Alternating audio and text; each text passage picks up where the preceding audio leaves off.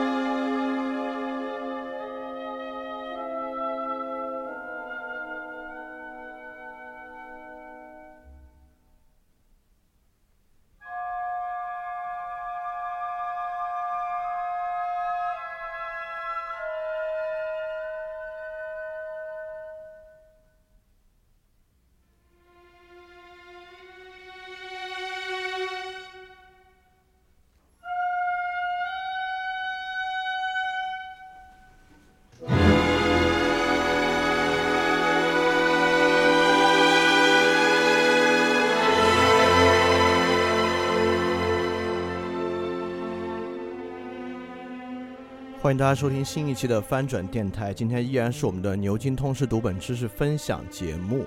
那今天我们分享的是四位思想家的第二位尼采。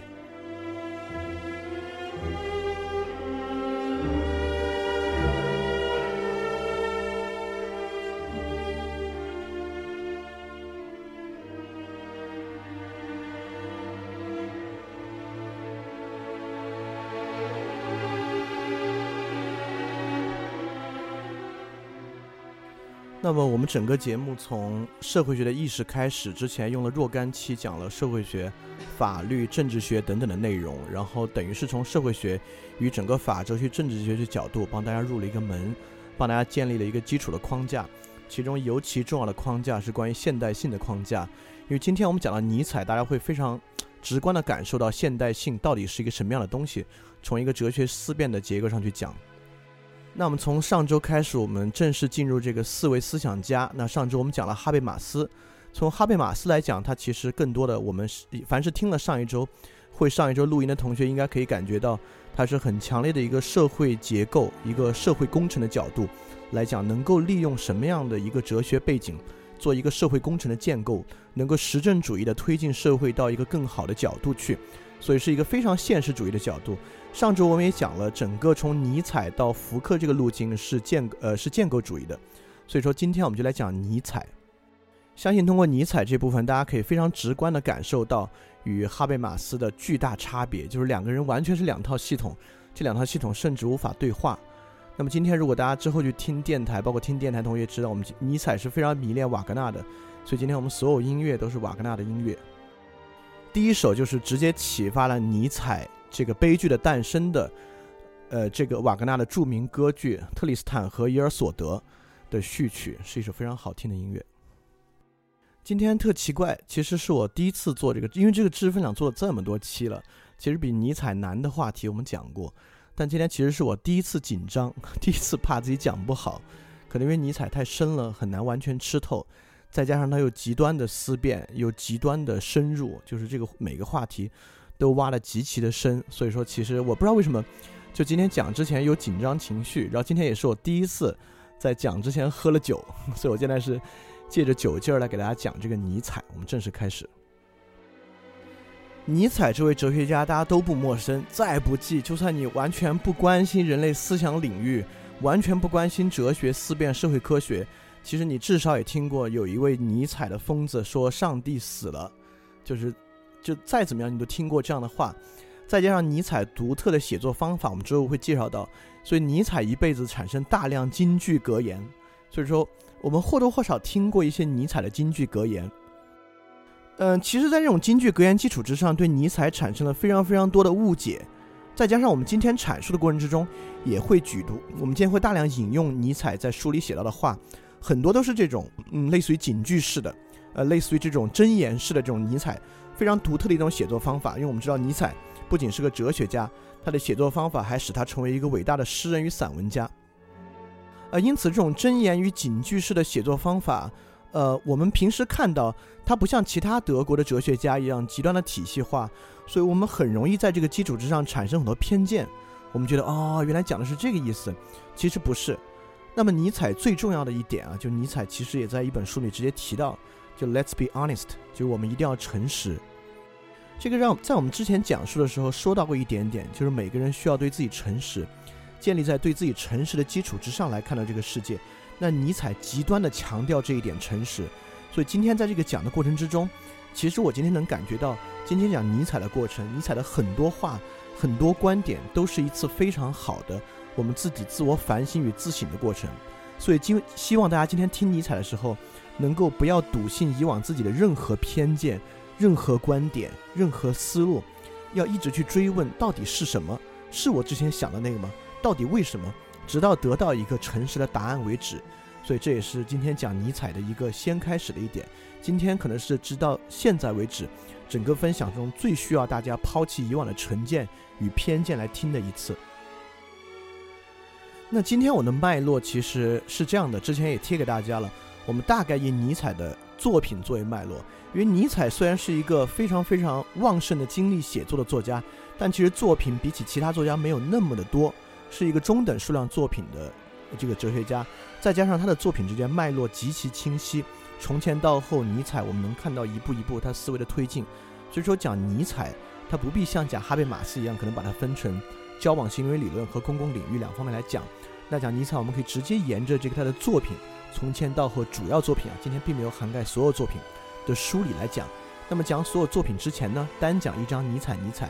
来为大家做一个起头，给一个提纲挈领的一个认识。那我们马上就来开始讲尼采，尼采。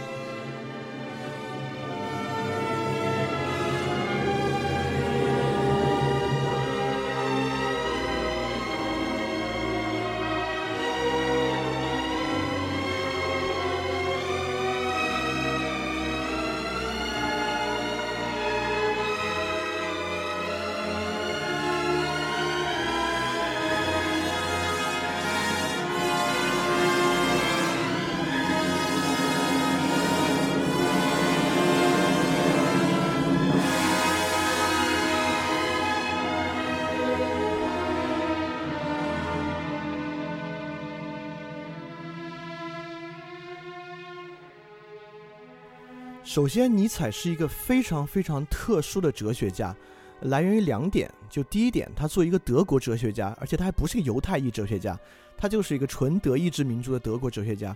他并没有像其他德国哲学家一样，因为德国哲学有一个非常重要的一个特征，就是第一，对本质性问题非常敏感，就康德、黑格尔等等的对本质问题、对本源问题非常的敏感。这一点，尼采是共享的。尼采同样对任何问题的思索能够非常快速，能够对本质问题，就对最根本的问题非常敏感和挖掘，这是他有的。但他没有的是那种体系化。就我们上次讲哈贝马斯这个犹太德国哲学家，我们其实都能看到，就哈贝马斯不管是公共环境理论还是他的交往理论，本质上环环相扣，形成一个整体。从整体角度来讲，像是一个自洽的逻辑一般。那包括马克思同志，那马克思同志不管是他的经济学的理论还是社会学理论，结合的非常非常紧密，呃，包括他的整个作品的论述啊，他整个作品的结构也是紧密的。但尼采并不是，尼采是一个发散性非常强的哲学家，在这一点上他特他特别的不德国，但这不是他一个人，呃，非常冲动的一个结果。以后我们会讲到，在讲到尼采一篇作品的时候，会讲到尼采为什么要这样写德写哲学书籍。为什么要选择和其他人不一样的方式来写作哲学书籍？那第二个差别是，尼采是一个疯了的哲学家。就我们知道，有很多艺术家疯掉了，很多艺术家晚年进入疯狂的境地。但我好好搜了一下，其实疯掉的哲学家真的很少。就作为哲学家这么一个理智群体来讲，最后其实挺难疯掉的。但尼采最后的疯狂是完全的疯狂，就尼采生命最后的十一年是完全没有任何理智而言的，完完全全的疯掉了。就著名的尼采疯掉，就是在意大利的一个广场之上，尼采引起了骚动。据传当时尼采看到一匹马在被马夫鞭打，就尼采突然上前抱住马的脖子，痛哭失声喊道：“我受苦受难的兄弟啊！”然后尼采就昏倒了。所以这一点其实很奇怪，因为我受苦受难的兄弟啊，看起来是尼采在同情这匹马，但同情恰恰又是尼采哲学里面完全去反对、去拒拒斥的。尼采本人在哲学角度是完全拒绝并且批判同情的。为什么要批判同情呢？这看起来没有道理，对吧？我们觉得有道德的应该是去宣扬同情。一会儿我们会我说到这一点。那么很多人认为，尼采之所以在广场上看到马匹被鞭打啊，突然失声疯掉，是因为陀思妥耶夫斯基在《罪与罚》中也有主角看到马匹遭到鞭打这个心理活动描写的情境。尼采也确实曾经宣称，陀思妥耶夫斯基是唯一让我受益良多的心理学家。那可能从这点上引发了尼采这一幕，来受到这个就是突然疯掉的这个原因。那么在尼采疯掉之前，尼采给有人写信的时候也提到，我已经被该法亚套上脚镣了。去年我还被那些德国医师长医师长期折磨，威廉皇帝、俾斯麦，还有那些反犹太主义者都废止吧。那我们知道尼采是说上帝死了，是完全不相信基督教的一位哲学家。但尼采这里面提到的该亚法，就是新约圣经中陷害耶稣基督那位祭师，他是用了圣经做比喻，认为自己被恶人戴上了脚镣，因此导致了之后的疯狂。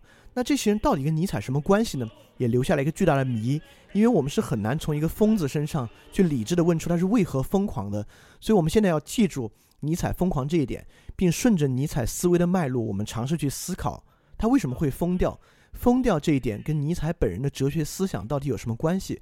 这是我们需要去理解的。那么还有一个尼采很重要，就是尼采其实在为每个人寻找道路。首先，尼采在给有人写信的时候就自比要做欧洲的佛陀，因为尼采一直相信自己可以为同代人传递真理，这是他所笃信的。而且，尼采预言上帝死了，并不是因为他的疯狂或自大，而是他所看到的一个非常危险的情况，因为上帝死了。所以，所有人需要新的道路。尼采对自己的定位就是要为所有人回答这个问题：应该走上什么道路的这样一个人。因此，尼采自视甚高，是一个自比佛陀与当代耶稣的一位哲学家。而我们能看到，尼采对这个问题的追寻完全不是没有价值的。尼采确确实实开创了现代哲学。我们一会儿会讲到这个脉络。几乎当代所有占据主流的哲学家都从尼采身上获得了自己的养分，不仅是哲学家。当代所有各个阶层的人，所有愿意去反叛的人，都从尼采身上获得了自己的养分。所以说，尼采其实身上背负了非常非常重的担子。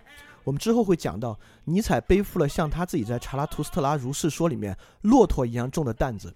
所以说，呃，对于尼采这样一个人，虽然他看起来自大，看起来疯狂，我作为一个基督徒更难更难接受他讲上帝死了。但从这个角度，我们也需要体谅尼采，并且理解尼采给自己设下了什么样的话题。尼采是一个自比佛陀与耶稣，希望在现代这个背景之下，为每个人找到一条根本出路这样一个人。那么，尼采也是一个非常容易被误解的哲学家。一方面来源于他自己独特的哲学书籍的写作方法，这种箴言式的、警句式的写作方法，再加上他自己其实也提倡大家。就看我的书，不必要连篇的读，你可以随便翻开哪页去读，其实非常非常容易造成人的误解。而尼采本身也确实在现在造成了很大的误解，就可以说现在世界上的无政府主义者、女权主义者、当年的纳粹分子、所有的宗教信徒、我们社会主义者、马克思主义者、很多素食主义者、先锋派的艺术家、极端的保守分子。都可以称自己是尼来自于尼采的灵感，甚至说尼采的幸福，而是尼采的信徒，因为你从尼采的书里面抽取只言片语，结合你自己的偏见，对这些话能够做无数的解读。就像“上帝死了”这样一句话，可以是所有自满自大者的一个宣告，也可以是所有反基督主义恶魔崇拜者的宣告，可以是所有现代主义反科学家，就是站在科学反宗教角度的一个宣告，也可以是宗教改革的一个宣告。也就是说，上帝死了，简简单单的四个字，可以产生结合无数偏见，做无数片面的理解。所以，今天我们做这个知识分享，一个非常大的目的是希望沿着尼尼采自己的思想和脉络，来跳出这些偏见，来让大家知道真正如何去理解尼采的思想，他到底说的是什么样的一个话。那么如果说尼采的思想真正受启发的传人，可以说是两个脉络，一个是存在主义，一个是后现代主义。从人来讲呢，托马斯曼、荣格、海德格尔、福柯、巴塔耶等等等等的，都是尼采思想的一个真正传人。那么其中有一支建构主义非常重要，福柯。那我们呃下一期讲马基雅维里，再下一期讲福柯的时候，会非常着重来讲尼采跟福柯的关系。那么尼采跟其他源流的关系，在今天的描述之中，说到不同的作品也会涉及到。好，那我们正式开始来讲，我们讲尼采的第一本书，就是《悲剧的诞生》。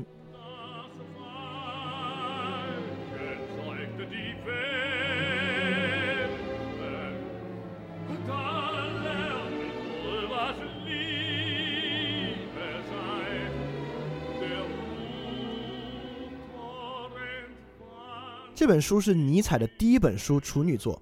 尼采其实是一个非常早慧的学者，二十四岁做一个语言学家就荣登大学教授，而且是一个非常知名的大学教授，专攻古希腊语与古拉丁语，就也不是古拉丁语啊，关专攻古希腊语、拉丁语的一个大学教授。二十六岁就写出了自己的处女作《悲剧的诞生》。当然，在我们今天这个媒体环境打造无数这种少年天才的情况之下，好像觉得二十六岁 挺晚的呀。但其实，在学术圈里面，尤其是在哲学圈里面，二十六岁能出书的是非常非常少的。那比尼采早的，可能像帕斯卡尔这种超级天才能行。那尼采二十六岁已经非常非常早会了。这是尼采人生的第一本书《悲剧的诞生》。就讲《悲剧的诞生》之前，不得不一定要讲到，就是直接启发尼采写出《悲剧的诞生》的两位，一位是叔本华，一位是瓦格纳。这是尼采在青年时期极端崇拜，就崇拜到写信会，他写信说他与瓦格纳的结结交，说认识您是可能是我一生中最闪耀的事情，这样的一个人。当然，就尼采最后与瓦格纳关系交恶。尼采晚期一共四部作品，一部骂耶稣，一部吹自己，两部骂瓦格纳，就是一 就说最后跟瓦格纳的关系尤其糟糕。就为什么之后会批判瓦格纳这个转变，我们也会说到。但在早期，尼采是极端极端崇拜瓦格纳的。瓦格纳是尼采在看来当代最伟大的一位英雄。那叔本华也是一样，因为叔本华当今在中国之火，在青年人里面之受欢迎，其实令我自己也很难想象。我其实不知道是哪股风潮让叔本华如此受欢迎的，很可能是他这种，也其实有点像尼采一样，叔本华这种警句式的写作，让我们觉得他极具智慧。或者是叔本华的悲观主义，能够让我们觉得这很有魅力。因为，呃，我们现在有一种风尚，总觉得乐观主义是肤浅的，悲观主义是深刻的。所以，叔本华这种深刻的悲观主义，其实影响了尼采。尼采在早期十分愿意接受叔本华这种悲观主义的论调，因此也认为悲剧极具价值，就悲剧中才能够发现世界的真相。其实这话并非完全没有道理。就我们现在其实很多人也认为。呃，悲就是悲观的痛苦触及世界的本质，所有快乐的东西呢，恰恰是肤浅的。但尼采越往后越是完全反叛这个观点，所以叔本华与瓦格纳是他先期很崇拜，后期已经开始批判了两位。为呃，叔本华是个哲学家，一个哲学家认可另一个哲学家的观点，其实可以理解。但为什么会崇拜瓦格纳这么一个音乐家？瓦格纳的音乐里面有什么？我们现在可以去，呃，去讲去解解释一下。因为瓦格纳其实带来了一场音乐革命，就是音乐剧的革命。在瓦格纳之前，欧洲有了非常非常好的歌剧传统，但瓦格纳的音乐剧与歌剧有什么不一样呢？是因为在这种剧作中，瓦格纳首次把音乐、诗歌跟戏剧元素融合成一种整体艺术，就是就是诗歌部分不像传统歌剧可能词曲演奏三个部分，对瓦格纳来讲，它更像是一个话剧，更像是一个用音乐推进的话剧。特别是在这个过程中，瓦格纳让管弦乐队处于与歌手同样重要的位置。我们知道歌剧，歌剧嘛，就是一个人拿词去唱。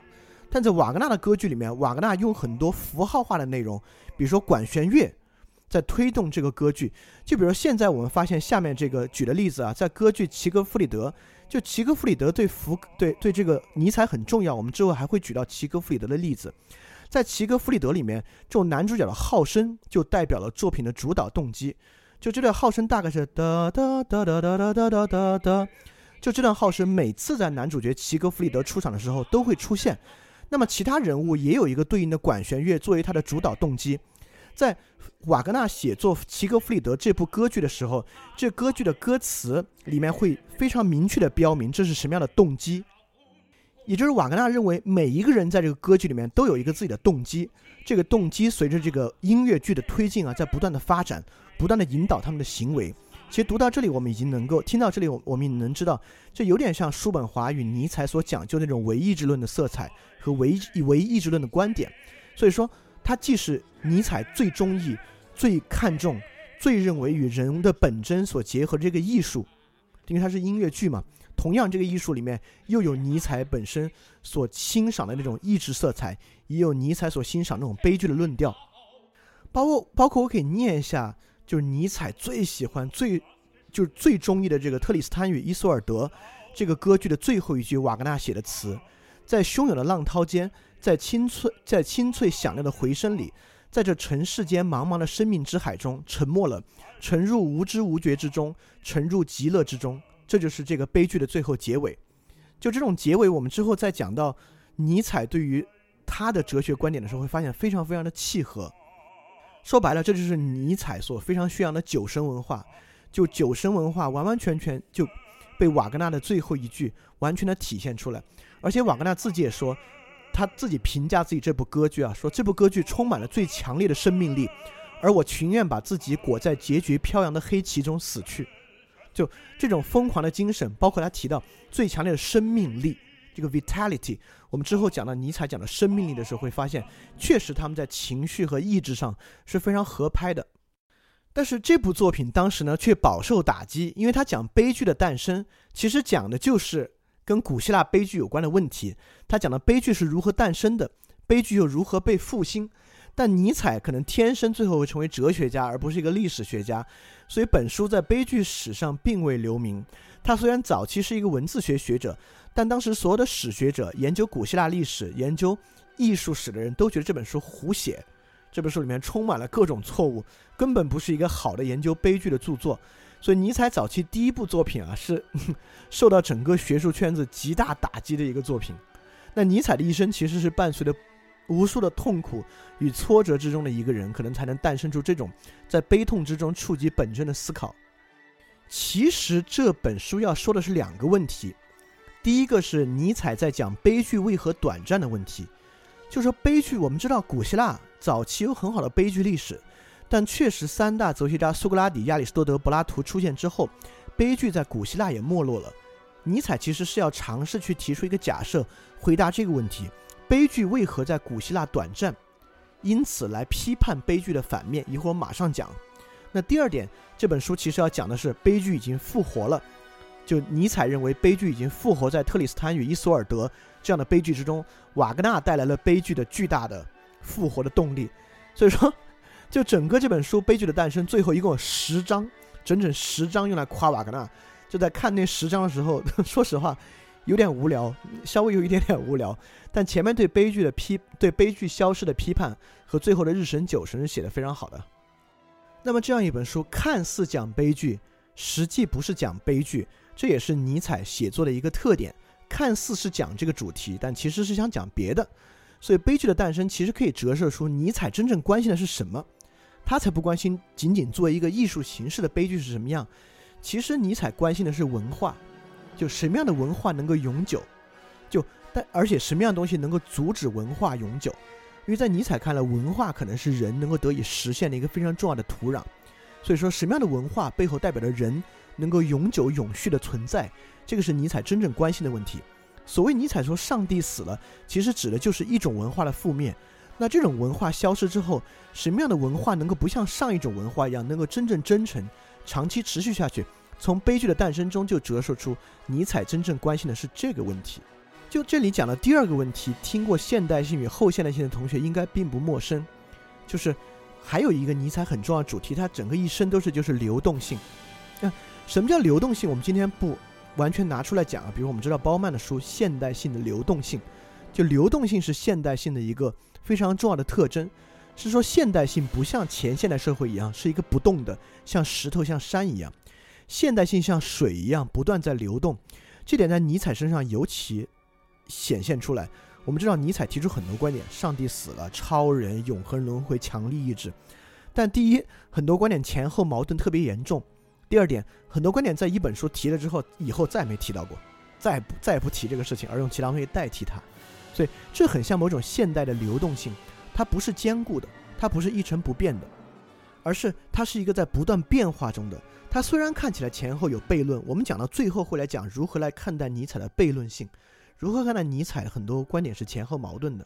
而且这其实对我们很我们所有人接受的教育是一个挑战。呃，我们接受的教育这种很传统的以科学主轴的教育，它其实求的是某种坚固性。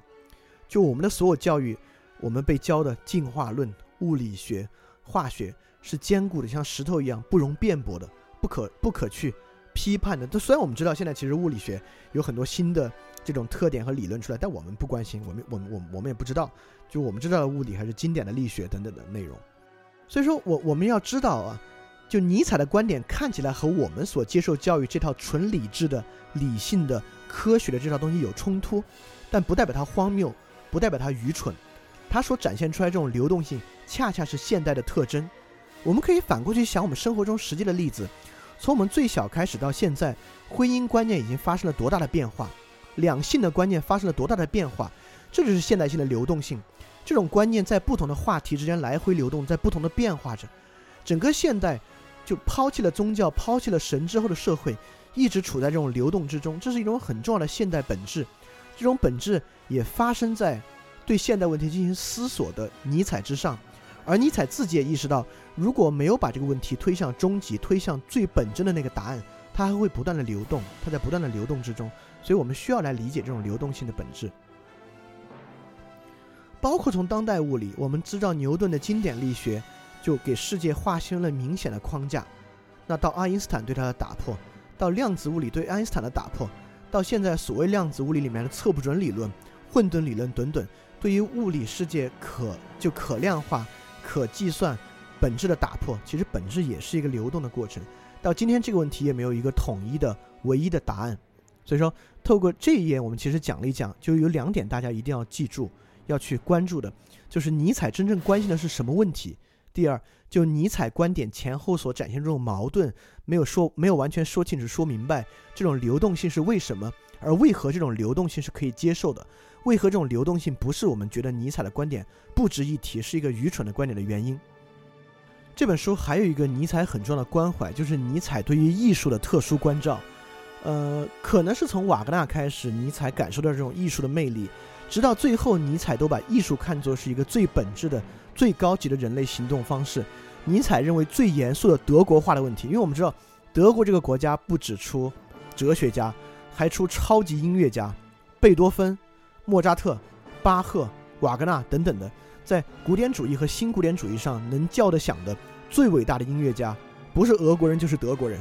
所以说，从尼采看来，有一个非常严肃的德国问题，就艺术是生命至高无上的使命和生命真正形而上的活动。我们应该如何去实践艺术与体会艺术？这也是尼采一直关注的一个问题。说到这个地方，想多说一点，就是一说到艺术，我们会有一种亲近。这其实是一种偏见，我们觉得艺术好，对，就是不要搞那些什么什么所谓的主义，这是胡适说的话啊，就少谈些主义。我们觉得对，就是要少谈些主义，就是要多去体会艺术，艺术多好啊！但我们必须自己，因为我才从最开始讲了，我们听到尼采的观点，我们真心拥抱他或者真心批判他的时候，必须我们自己去反省，去解剖自己，我为什么会这么想？我们现在对艺术的亲和其实来源于两点，第一点是因为他比较懒。就我们觉得思辨过程是个很麻烦的过程，要去思辨、去想、去抽丝剥茧的去分析，太累了。艺术仿佛很简单，这其实是一种艺术世俗化的表现。像现在我们听一首周杰伦的歌，看一个通俗电影，看完就忘，并不需要投入精力，它是一个休闲过程。但尼采讲的艺术一定不是这个，也就是说，在我们拥抱这种艺术的时候，我们要知道，尼采讲的可不是通俗艺术，尼采讲的不是我们现在用作休闲的这种通俗艺术。所以，我们切不要因为通俗艺术而觉得，哎，这观点我认可，这观点我支持，不是这样的。第二，就是现在我们对艺术有一种浪漫主义的想象，觉得艺术背后有某一种非常情绪性的东西是我们所喜欢的，因为情绪的东西可能远离理智啊，我们也是很情绪化的，所以我们因为某种浪漫主义的想象，非常去拥抱艺术。但我们透过尼采对瓦格纳的这个理解，我们之前看到了，其实。我们我们无法说他是不是理智的，呃，因为尼采本身对理性有很大的批判，所以我们在这里不说他是理智过程。但尼采本人也非常非常严肃的批判浪漫主义，所以说我们对艺术有任何浪漫主义的想法，觉得哎呦，这个图书这个呃画廊很好，这个艺术馆很好，艺术展很棒，去接受艺术的熏陶。我们附着在艺术上这种布尔乔亚的与消费主义有关，有资产阶级这种审美，有这种资产阶级这种。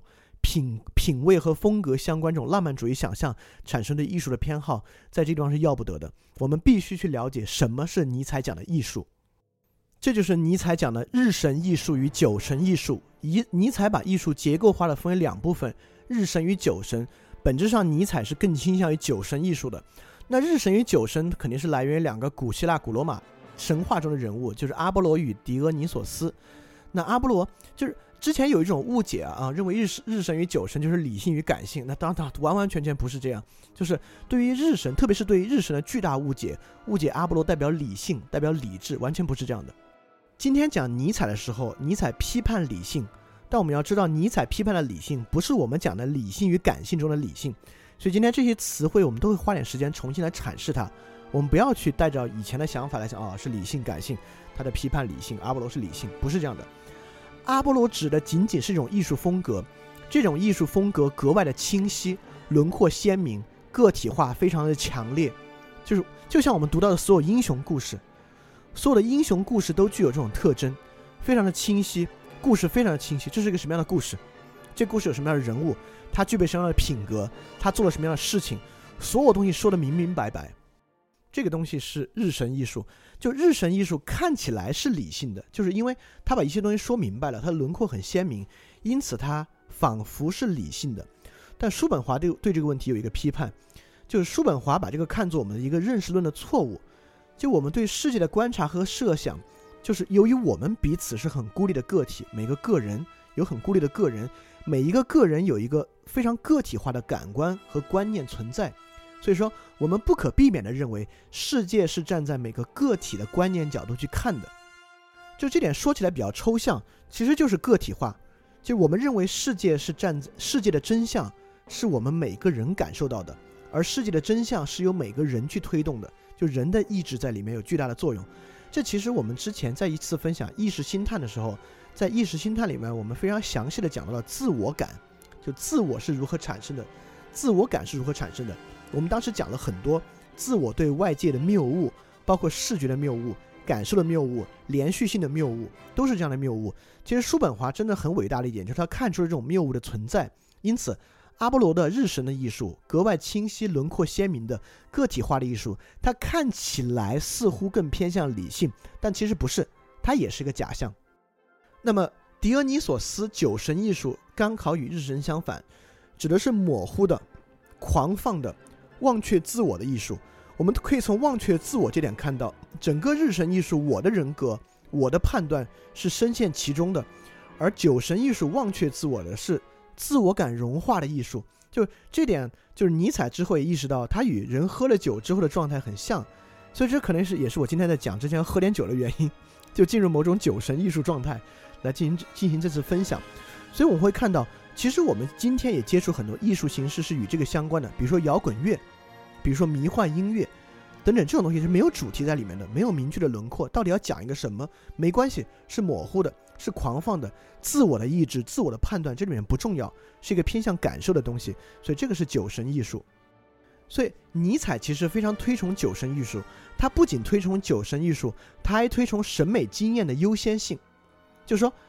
呃，这种审美经验就是你自己的真实感受是最重要的。那么，这种真实感受产生的形而上的观点，在哲学范畴里面，这种形而上的观点排序是靠后的。所以，尼采反对把任何艺术拉到某个哲学结构结构化的框架里面去验证、去分析的这个观点。他认为每个人自己的审美经验是最优先的。所以，尼采直接讲：“我把瓦格纳的音乐解释为灵魂中酒神力量的表达。”在他的音乐里，我觉得我听到了地震的声音，在震动中，一种已被禁锢了几个世纪的原始生命力量正努力挣脱枷锁和羁绊。我们会发现，即使后现代主义的文艺评论家啊，类似于像德勒兹、德里达这样的，在评论艺术作品的时候，也很难有这种个人情绪的表达啊。解构主义文字、文本分析等等这样的。所以尼采真的是回归到审美经验本身的。但由于现代这种蹩脚诗人太多了，大大家都在利用各种各样的比喻、各种各样的象征去描述观点，所以在尼采说这句话，地震的声音、震动中禁锢、挣脱枷锁和羁绊，看起来就像是一个很平淡无奇的艺术化的表达方式，用一些比喻、象征手法而已。但我们必须在这地方意识到，不是，就尼采使用的这种比喻背后有它深刻的意涵在里面。比如说，这里面指的枷锁是什么？我们直接看尼采如何批判日神。就是，呃，比如说，我我们认为哦，要崇拜一个英雄，英雄人物他的品格的伟大是没有问题的。尼采认为日神形象本身没有问题，就英雄主义没有问题。真正对日神的批判是，我们认为那是真实状态是有问题的。也就是说，他在这本书的时候，至少非常认可叔本华的观点。所有站在日神的艺术角度对世界的阐述。认为世界在某种品格，在某种明确的轮廓框架之下，一个明显的因果关系，这这东西没问题。但我们认为这个东西是真的是有问题的，所以我可以借着酒劲说一句啊，就我们的革命艺术的叙事，认为革命的成功是在无数英雄，在无数英雄有自我心生品格，在这个基础之上堆积起来一种胜利。那么，如果我们用尼采的方式批判他，就认为所有这些提炼，所有这些英雄形象没有问题。如果我们认为这就是真实的世界，这就有这就有问题了。但我们去想，我我不仅是在批判我们这种革命叙事，其实我们看所有的神学叙事，其实所有神学叙事都是英雄主义的。不论是把宗教教宗当做某种英雄人物，还是把初期门徒当做某种英雄人物，那所有这种轮廓分明的人物、故事、精神的升华，这个东西在尼采看来是有很大问题的。所以说，我们要理解。这种日神艺术在前现代社会甚至现代社会，它都是一个叙述的主轴。它还出现在我们每一次我们对于灾害的报道之中。一旦出了一个什么自然灾害，我们立马在当晚掀起一股对于所有救灾人员的这种日神式的崇拜之中。那在那尼采，在那尼采看来，我们认为这种力量是一股决定性的真实力量，这是个错误的事情。那么在尼采看来，其实尼采虽然批判日神的艺术审美，但他不认为它完全没有价值。在尼采看来，日神与酒神是相融相生的关系。就酒神精神较日神精神呢更接近世界的本质，但日神精神呢可以防止酒神精神过度的放纵与脱离现实。所以在尼采看来，其实它是一体的关系。但为何尼采这么崇尚酒神呢？就瓦格纳所代表这种酒神呢？是因为西方从启蒙运动一直以来，日神独大，可以说是一种这种日神精神，这种日神的视角独大。所以这可能是某种矫枉过正的观点，就所以说极端的突出酒神精神。就我们必须意识到，尼采从始至终是一个非常清醒的人，他 很可能由于他极度清醒，所以会走向疯狂。所以尼采对于酒神文化的崇敬，并不是一种把它无限拔高与夸大。尼采立即非常清醒，就在这本书里面，他就意识到，其实这种瓦格纳歌剧带来的酒神审美，与很多人醉酒后闹事是没有什么区别的。这这是一个东西，就这个东西不是什么一个特别高级的东西，它就是像人醉酒之后闹事儿一样。所以，当代酒神文化的代表，我列出的图就是当代球迷文化是一种非常典型的球典型的酒神文化，就大家聚到一起，为了某一个其实你都自己很难言明的目的。你说，你你你的球队赢了输了，你扣工资吗？世界和平就受影响了吗？经济发展吗？其实没有，因为某种难以言明的关系，立马沉浸到某种疯狂狂放的关系之中。这里面还有一种很重要，就是自我的消融，因为在球迷群体里面，其实自我是溶解在人群之中的，所以这很像这种酒神文化之中自我的消融。所以当代这种球迷啊，任何这种东西，包括爱国主义、民族主义的放纵，这个东西其实很像尼采讲的酒神文化。但是尼采更清醒的一点是，即使这种酒神文化倾向并不高级，它不是一个触及什么太本质的、太崇高的东西，它依然好于苏格拉底。那苏格拉底是古希腊先贤了，但尼采这一生对苏格拉底的批判也从来没有游刃有余过。但至少在这本书里面，他尼采就提出了苏格拉底的三个箴言：第一个，知识即美德；第二，一切罪恶源于无知；第三，有德者即有幸福者。我们知道，整个古希腊的，包括我们讲政治哲学以幸福根基的，知道知道古希腊的政治哲学是以善政为核心的，以以所有是以知识、智慧、善为核心的。那但是尼采认为。悲剧的灭亡已经包含在这三个乐观主义的表述之中了。因为这三句话其实有另外一个背景，就在苏格拉底看来，知识是可知的，无知状态是可以消融的，德性是可以追求的。而悲剧，我们知道，悲剧文化真正体现的是人很厉害，非常强，具有强烈的意志，但是命运仍然难以克服。就所有悲剧的一个主轴与核心，指的就是人是英雄，人非常伟大，人无所不能，但命运在你之上。无论如何，最后悲剧性的结局是你自己难以去抵御、难以去改变的。那么，在尼采看来，苏格拉底这种新的思想的兴起，直接带来了悲剧的灭亡。所以，这是一种对于，呃，就是对于苏格拉底带来的这种理智，带来这种德性与智慧至上论的一种批判。为什么呢？第一是尼采确实继承了叔本华这种悲观主义论调，更重要的是，在悲剧之中，悲观主义得到了很好的解释。我我们知道，比如说，呃，著名的英雄盗火者普罗米修斯，普罗米修斯被众神捆于山上，每天被鹰捉烂肚子，就是还会长好，继续捉烂，继续长好，这就是一个完全命运式的悲剧。但普罗米修斯依然在不断抗争之中，所以说，必然注定悲剧的结果。与我在悲剧之中依然能够接受它而生活，在悲剧之中合二为一，也就是说，悲剧之中印暗暗含了尼采的一个主轴，就是我们之前的啊，文化如何能够永久？在现在的尼采看来，文化的永久帮永久方式需要每个人去拥抱悲剧，需要每个人意识到绝对悲惨的结果之后，依然能够接受这样的生活，就这种勇气在尼采看来是最崇高的。因此，悲剧具有这种崇高的意义与位置，合二为一。如果有任何一种乐观主义精神认为人生呃不是人生，我们别用人生这种词，这个词太容易被庸俗化了。我们认为世界并不悲惨，世界不是悲剧的，而是一个喜剧，是乐观主义的。这在尼采看来，他就我们还记得尼采最开始讲 “Let's be honest”，他就不诚实，他就不清醒。因此，任何人认为有这种乐观主义论调，在尼采看来是不对的。他起码就没有站在一个好的位置上去讲这个事儿，所以悲剧到底的本质是什么？为什么悲剧在叔本华与尼采的体系里面有如此崇高的位置？就悲剧揭示出了一个本质的问题，就是到底什么是意志？在叔本华来看，意志就是永恒奋斗却永无所成，就你永远不可能成就任何事情，但还要永恒奋斗，这就是意志。我们知道所谓的唯意志论就来源于这个地方。那这种唯意志论确实。它被悲剧这个主题很好的表达与阐述出来，因此悲剧其实我们之前讲了，尼采讲所有文化现象不是讲这个单一的文化现象，而是讲文化现象背后的永久性问题。这个永久性问题就是我们如何能成就，承能够承担永无成就这个结果，但依然能够永恒奋斗，这就是意志的强力意志的意义。所以从这一点也带来了某种尼采的艺术家形而上学。那既然苏格拉底这么厉害的哲学家都无法触及本质，但艺术家更容易触及本质，那么我们应该通过什么方式去触，嗯，真正去，呃，习得这种对社会的理解呢？那当然是从艺术中去理解。所以说，尼采有这种艺术家形而上学的这种特征。那我们其实也能够，如果对二战后加缪、萨特有一点点了解，就存在主义的了解，也能够知道，永恒奋斗却永无所成这种意志，其实也是一个非常存在主义的想法。所以，存在主义。确实是直接从尼采的观点和尼采的哲学思想里面汲取养分的一个哲学脉络。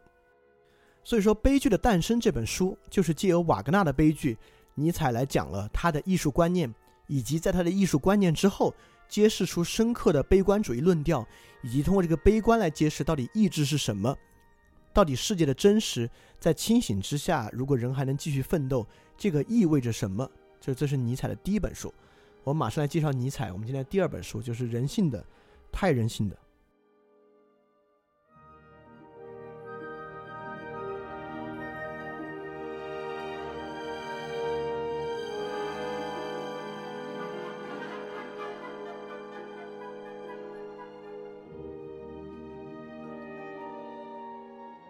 呃，尼采的观点有这种流动性啊，但我们一定要 在今天听的时候，为了不要大家听晕了。大家在听的过程之中，还是得把握住这个主轴。这个主就是我们介绍第一本书《悲剧的诞生》。其实透过这本书，我们最想讲的一个核心点，就是尼采真正关心什么这个问题。因此，尼采关心的就是永永久性文化的问题。什么样的文化是永久的？世界的本质是什么？是悲观的，是悲剧性的。悲剧性的背后应该做的是什么？是这种强力意志。所以这是我们讲第一本书最想讲的，就是它映照出了尼采的主题。那么第二本《人性的太人性》的这本书的副标题是“为自由意志而写”，就 “A Book for Free Spirits”。就这本书一个很重大的价值是它开启了尼采式的写作。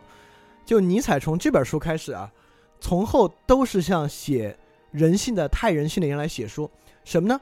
就是我们可以翻开任何一本尼采书的目录，我们会发现这个目录特别细碎，就一这本书像诗集一样，拥有无数的很细碎的章节。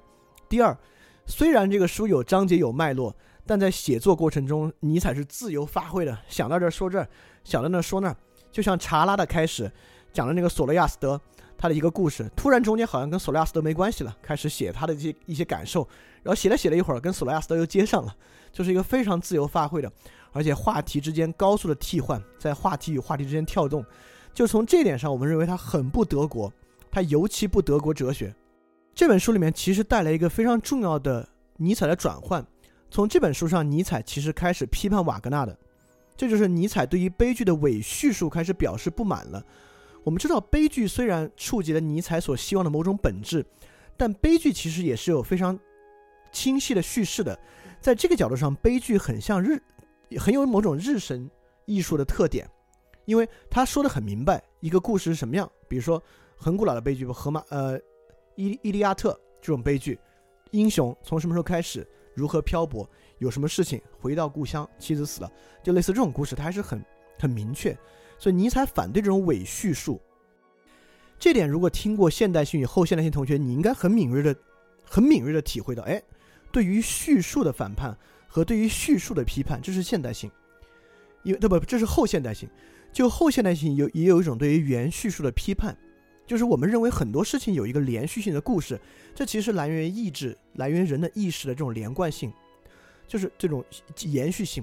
就我们认为很多故事需要延续的去讲，很多故事需要连贯，这个东西是后现代批判的。其实这个批判的源流来源于尼采，尼采已经立即意识到叙述啊不是真实。这个世界不是连续的，这是很伟大的一点啊！在那个时代能够意识到这点是很伟大的。你看什么是连续？呃，就逻辑思维最近有一期虽然讲了稀烂，那集讲的非常非常烂，但他的那集的主题就是去驳斥连续性。但那个人，我我我们我们不批判他，没关系。就是他就是讲连续性，就连续性跟经也跟经验有直接的关系。什么叫连续性？我们认为过去发生的未来依然会发生，因此经验是重要的。因此，事情是连续的。就尼采已经意识到了，不是经验过去发生的，未来未必会发生。当然，一会儿我们讲永恒轮回，它还是会发生，但方式可能不一样。这个这个有点复杂，我们一会儿讲永恒轮回的时候单独讲这点。但尼采现在已经意识到，经验不应该束缚，所有经验是不连续的。所以说，经验故事就是经验嘛，不应该连续成为某种叙述方式，它应该零散。所以说，尼采将经验从以往的束缚中反向释放出来，就打破了这种连续性的叙述，因此使我们对我们自己自处的环境，特别是我们对自己的自满呢，是一个很重大的颠覆。就这点确实是很有价值的，我觉得大家可以体会，但这不是今天的重点。那么，这个尼采以极端方式远离浪漫主义，其实是对于之前瓦格纳的一个批判。尼采的这本书《人性的太人性》的最开始，其实是为了纪念伏尔泰诞辰一百周年写了一个很重要的序。这个时候，尼采的英雄已经从瓦格纳变成了伏尔泰。那么，因为伏尔泰，我们知道伏尔泰其实不是一个艺术家，因为伏尔泰自己当然也写一些话剧啊，但伏尔泰本质上是一个政治学者。包括伏尔泰反对神学，伏尔泰打破君权神授，伏尔泰认为应该应该建立共和体制、自由主义等等的，这是尼采在这个时候觉得最伟大、最英雄主义的事情。所以，尼采在这个时候其实已经开始觉得，就瓦格纳那种浪漫主义精神啊。好像没有说明白，他并不清楚，并不清醒。所以说，在尼采看来，伏尔泰是新的英雄。所以尼采其实是驳斥浪漫主义的，认为每每件事物都必须在日光之下看得清清楚楚，说得明明白白才行。所以我们看，其实日神与酒神本身就有某种浪漫主义的格调。那么尼采虽然在第一本书里面就做了日神酒神的划分，在之后还会回到这里，但由于尼采在这个地方开始驳斥浪漫主义。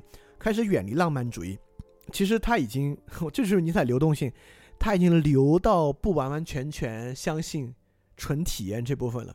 他开始想把问题说明白，就是在尼采认为一切事情都要清楚而清醒的情况之下，尼采开始进入一种对痛苦渴望的神情。因为尼采认为世界本质是悲观的，在这个情况之下呢，如果我完全了解这个世界，必然是很痛苦的。但没关系，在这种情况之下，痛苦是好的。就比如说尼采在这本书里面写的这句话：只要我们注意到某人在同我们交往和谈话中强迫自己全神贯入，我们就有了有效的证据证明他不爱我们或者不再爱我们。首先，我们其实很惊讶啊，我们以为这本书特别的伟大、特别的崇高、极其抽象，但为什么是这种这种感情道理呢？这种看起来是当代鸡汤文作者的这种感情道理，哎，这本书还就是这些东西，就人性的太人性的里面。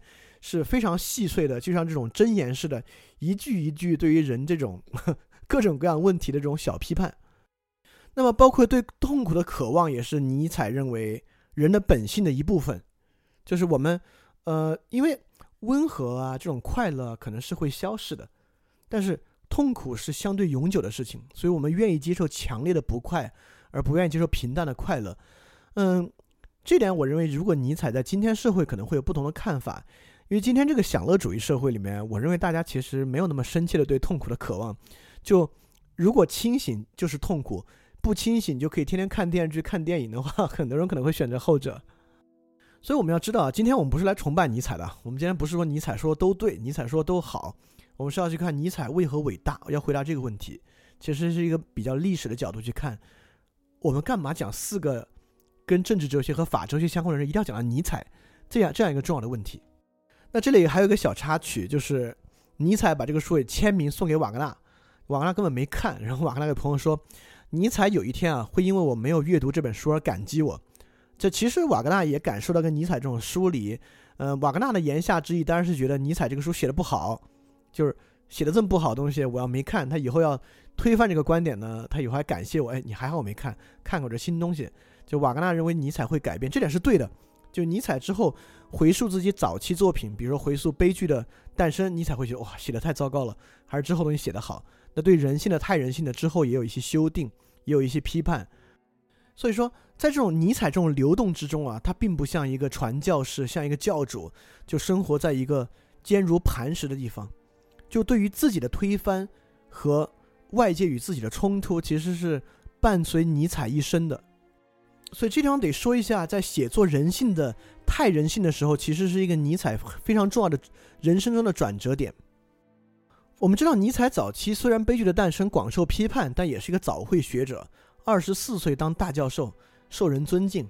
但从写人性的太人性的开始，是尼采走向自己人生悲惨境地的一个开端。第一，尼采由于这么轴、这么极端的一个人，朋友都不跟他玩了。第二，尼采。呃，也到了一个相对认为该结婚的年纪，但是一直不得，一直结不了婚，就自己的生活无法安定下来。第三，从这个时候，尼采的慢性疾病开始出现了，包括尼采有非常严重的近视，就是严重到不戴眼镜就跟盲人一样的近视，包括尼采有非常强烈的偏头痛，尼采的胃病啊，这个老胃病一直好不了，包括尼采在一八六八年和一八七零年分别生了一场大病和一个大的车祸。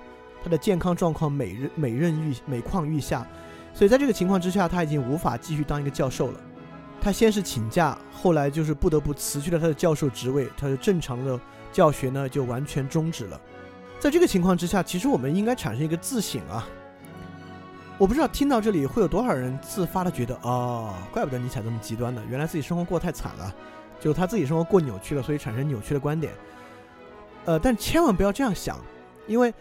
我我我能够明白尼采的观点触及到了很多人自己的正当性，比如如果你认为世界是乐观的，尼采说世界是悲观的，你觉得尼采是傻瓜；比如尼采认为人人要活得清醒，尼采会不断的批判说你这个方法不对，你这个太肤浅了，你这个是某种不清醒的，你这个就像就像狗一样的生活。当然他他直接这样讲，你会拼命想捍卫自己。当你想捍卫自己的时候，你会找到一切的理由来这么做。你会觉得哦，我终于知道了，原来尼采疯掉。原来尼采产生这种极端想法，完全是因为尼采这个人自己过得太苦了，是一个很扭曲的人产生的扭曲想法。千万不要这样想。也就是说，还是说那个我们在阅读尼采的时候，在听尼采的分享的时候，时时处于一种高度敏感的自省状态，去检出自己一切恶毒的，一定要捍卫自己的念头。所以，我们可以带着一个假设来，我们来听尼采分享，就是等着自己的世界观被打破的。我们就等着看尼采有哪天说的特别对，我愿意去接受这个观点的，而不用带着一种捍卫自己的角度来听这个观点。所以我可以向大家保证啊，尼采之后的想法越来越深刻，说的越来越对，它里面合理的成分越来越多，包括他在疯了之前写的最后一本书《偶像的黄昏》，是一次比一次写得好。尼采本人的痛苦反而催生出了最深刻的想法和最大胆的新的重构。所以我们千万不要觉得这种痛苦。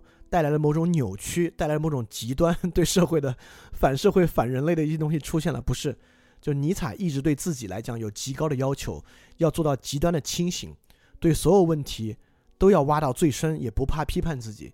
所以，我们虽然能看到尼采本人的痛苦，但我们要说的是，这个痛苦成为了尼采生活中非常重要的养分。其实，当我们每个个人也一样，就是痛苦的经历其实是生活中最大的养分。如果能够汲取痛苦的话，可能能像尼采一样，把很多事情看得会更清楚一点。那么，整个人性的太人性的这本书，其实我们透过这本书，我们想了解的是尼采是个什么样的风格，尼采在向往什么样的东西。我们这里面能看出两个风格，就第一，尼采开始以格言警句代替传统叙述这种风格，却带来了尼采一生的写作都是散文化的、诗歌化的，而不是我们看到康德和黑格尔那种哲学书籍一样写作。第二。通过尼采对于伏尔泰的憧憬和对瓦格纳的失望，能看出尼采走出那种最传统浪漫主义的想象，开始对于理智的、自由的这个东西，也就是说不不是理性啊，我不好用理智这个词汇，可能会带来很多的误解。就是尼采对于一个事儿要说明白，就我们不是一起听听歌剧就完，很多事情就是要拿出来说明白。这一点尼采会产生一种憧憬和愿望。第三点就是尼采对于传统形而上学方式的批判。但这一点相对偏学术，就是说，尼采用系用系谱学的方式来代替传统的叙述，这点我们讲到福柯的地方再细讲吧。因为尼采的系谱学直接启发了福柯，就福柯可能是尼采不能不能叫真系啊，因为也是两两两类人，就是尼采最伟大的一个继承者。所以这个偏学术方面这个部分，我们之后讲到那个道德系谱学的时候可以再讲。所以，通过前两本，我们了解了尼采真正关心的是世界的本质是什么，如何接纳这个悲剧性的世界。我们也知道尼采为什么跟其他哲学家这么不一样，他的写作像诗歌、诗歌与散文一样。其实原因是他对这种传统叙述方式的打破，对传统的这种学术方式的一种反叛。他本人带着有极强的这种重构与反叛的精神。所以这是前面我们一个最主轴的，当然里面有很多的细节，大家应该去好好体会体会。那我们等一下来说第三本。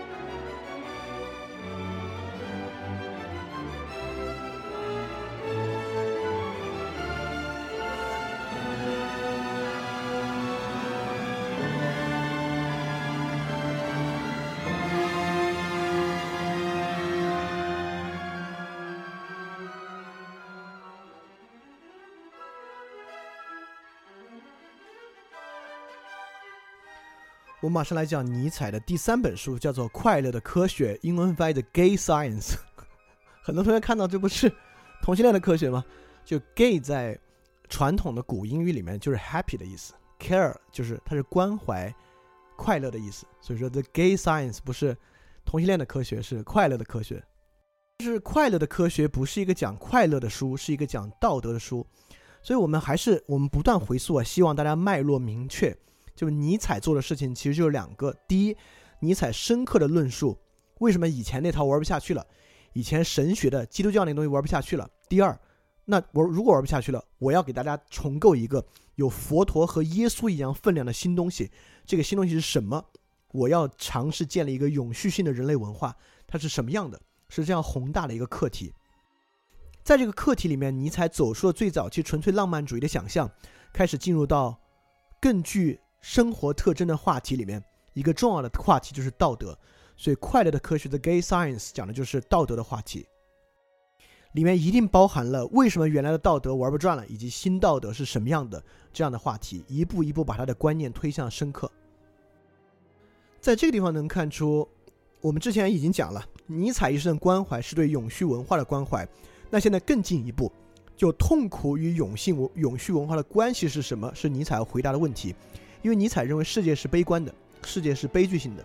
所以这个悲惨啊，这个痛苦一定是一个先一个前提假设，在痛苦的情况之下来讲文化的就是文化的永续性。因此，这个尼采直接批判一个观点，就是传统的善。因为在传统道德，包括我们今天的道德里面，我们讲究的都是如何对痛苦进行消除、平等、自由、功利主义等等的，都是在说怎么样能够不痛苦，怎么样就可以开心了呢？这是我们现在描述的问题。尼采就会认为这是错的，这东西根本就不对。就一个好的文化，一个真正伟大的文化，它的话题应该是如何运用痛苦，而不是如何消除痛苦。OK，这就已经说得很明白了。尼采认为以往的文化是消除痛苦，这是错的。新的文化是去运用痛苦，如何去包含痛苦，而在痛苦之上所建立起来的文化，才具有这种文化的永续性。这在现在听起来有点耸动啊，所以我们马上来看看他为什么会这么讲。我们知道，在神学观念里面，道德是一个脱离人而存在的自然法则，也就是它是自然法。我本人就是一个自然法的坚信者，但所以说我在这个观点上并不认可尼采，但是我会把尼采的观点客观的阐述出来。那么，我先说什么是自然法，呃，特别是神学自然法，在当时的这个历史背景之下，也就是说。神创造了世界，在神创造世界的基础之上呢，神有一套法律，有一个道德的法，神去判断什么是好，什么是坏，所以这种东西啊是印在我们人的骨子里面的，我们完全自己就知道什么是好，什么是坏，而这套好坏的好坏的观念呢，也在激发我们的行动，就这套根深蒂固的对于什么是善，什么是恶的观观点，再让我们去判断该怎么去做。比如说最简单一个东西，我们可能都认为。只要他人自私，我就不爽。为什么其他人对我自私，我不爽呢？这种本能就是一种道德本能，这种道德本能内部隐含自然法。尼采认为这就不对。尼采认为道德就是一些说法，一些或粗鄙或巧妙的欺骗。而且尼采这方尤其说了自我欺骗，这个将尼采和很多对宗教的批判分开了啊。因为很多宗教批判认为宗教是鸦片，是统治阶级奴役人民的方法。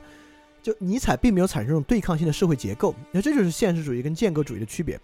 在建构主义来看是看个人观念，就尼采特别强调是道德是一种自我欺骗。那我们且不说所有的道德，当前很多道德还真是一种自我欺骗。就比如说我们强迫所有明星就政治事情发表评论，你非得表个态，你要不表态，今天你就是不道德的。那我认为这种道德就是一种纯粹的自我欺自我欺骗。就认为这个是衡量人好不好的一个标尺，是一种绝对粗鄙的自我批判、自我欺骗。所以在这个基础之上，道德的本身，你看，道德一下从一个神创造的律法，成为了一种人给自己找的一个说法。就它从律法到说法，它立即丧失了本身的真理性质。所以尼采就认为道德全是这种说法。我我得承认，在某种程度上有一定的道理。所以说这一下道德判断就失去了其真理性。因此，道德本身有点站不住脚了。所以说，我们可以想象，在一个神的神的世界里面，道德的根本规范是 OK。为什么要为什么要遵守道德？因为那是神定的，我们要服从神。或者我们现在对道德观点啊，为什么是道德？因为那是好的，那是正义，这是不正义。尼采为我们提出非常重要的视角，就是说，我们鼓励某些行为，不鼓励另外的行为，把它称为道德不道德，甚至我们今天。把它称为合法和不不合法，不是我们今天以为的理由，而是别的理由。这个东西可能暗含某种，就是我们可以用一些，呃阴谋论的观点去思考它，就是说它背后的动机不是面上的这一个。说个最简单的，也就是说，美国为什么不能禁枪？啊，面上的原因是因为我们鼓励公民自由持枪，反对对公民持枪的限制，是因为要保护公民的自由。自由是一个重要的观念在里面，但在尼采认为，不是我们以为这个自己的自我欺骗，但也不是说尼采认为他什么阴谋论啊，是什么共和党要选票，不是。可能在尼采看来，比我我我只是随便举个例子，因为我很难去参透尼采的想法。但我们今天可以去想，如果他不是表面上这个对于自由的捍卫，他说不定就是我们自己自大的一个想法，他就是我们自己对于自尊心的一个满足，他对于某种权利意志，他是某种权利，像像福柯说的，他就是一种权利，就非持枪者对于非持枪者某种权利在里面，只是我们把我们把这种权利透过民主过程粉饰为自由观点，这其实这么说呢也有道理，所以。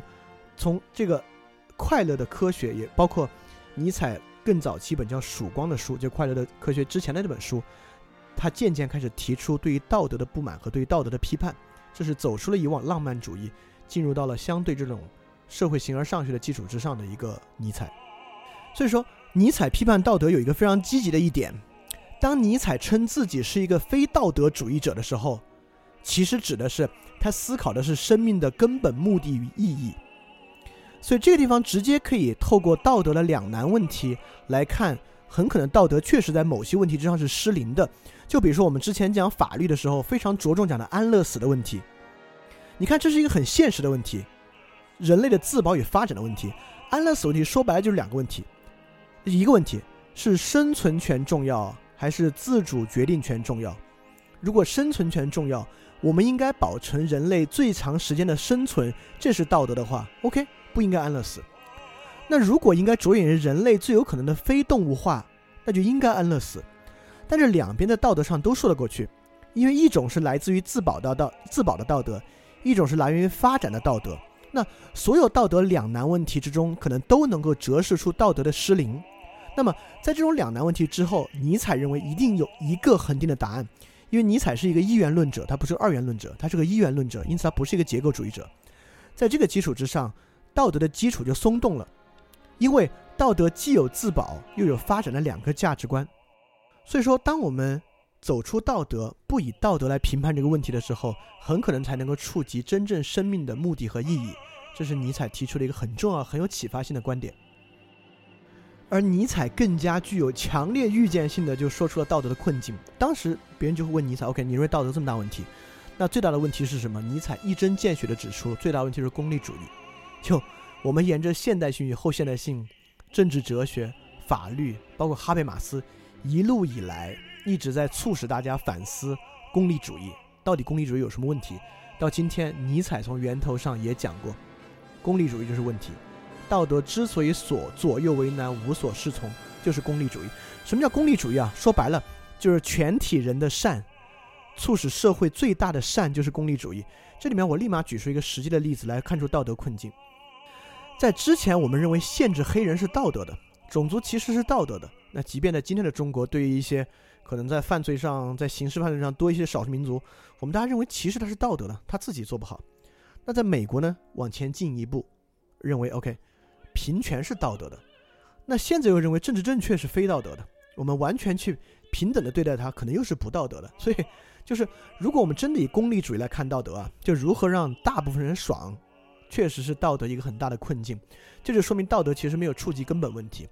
因为如果触及根本问题的话，即使是少部分人掌握，他只要掌握了真理，他是不必用功利主义的观点来看的。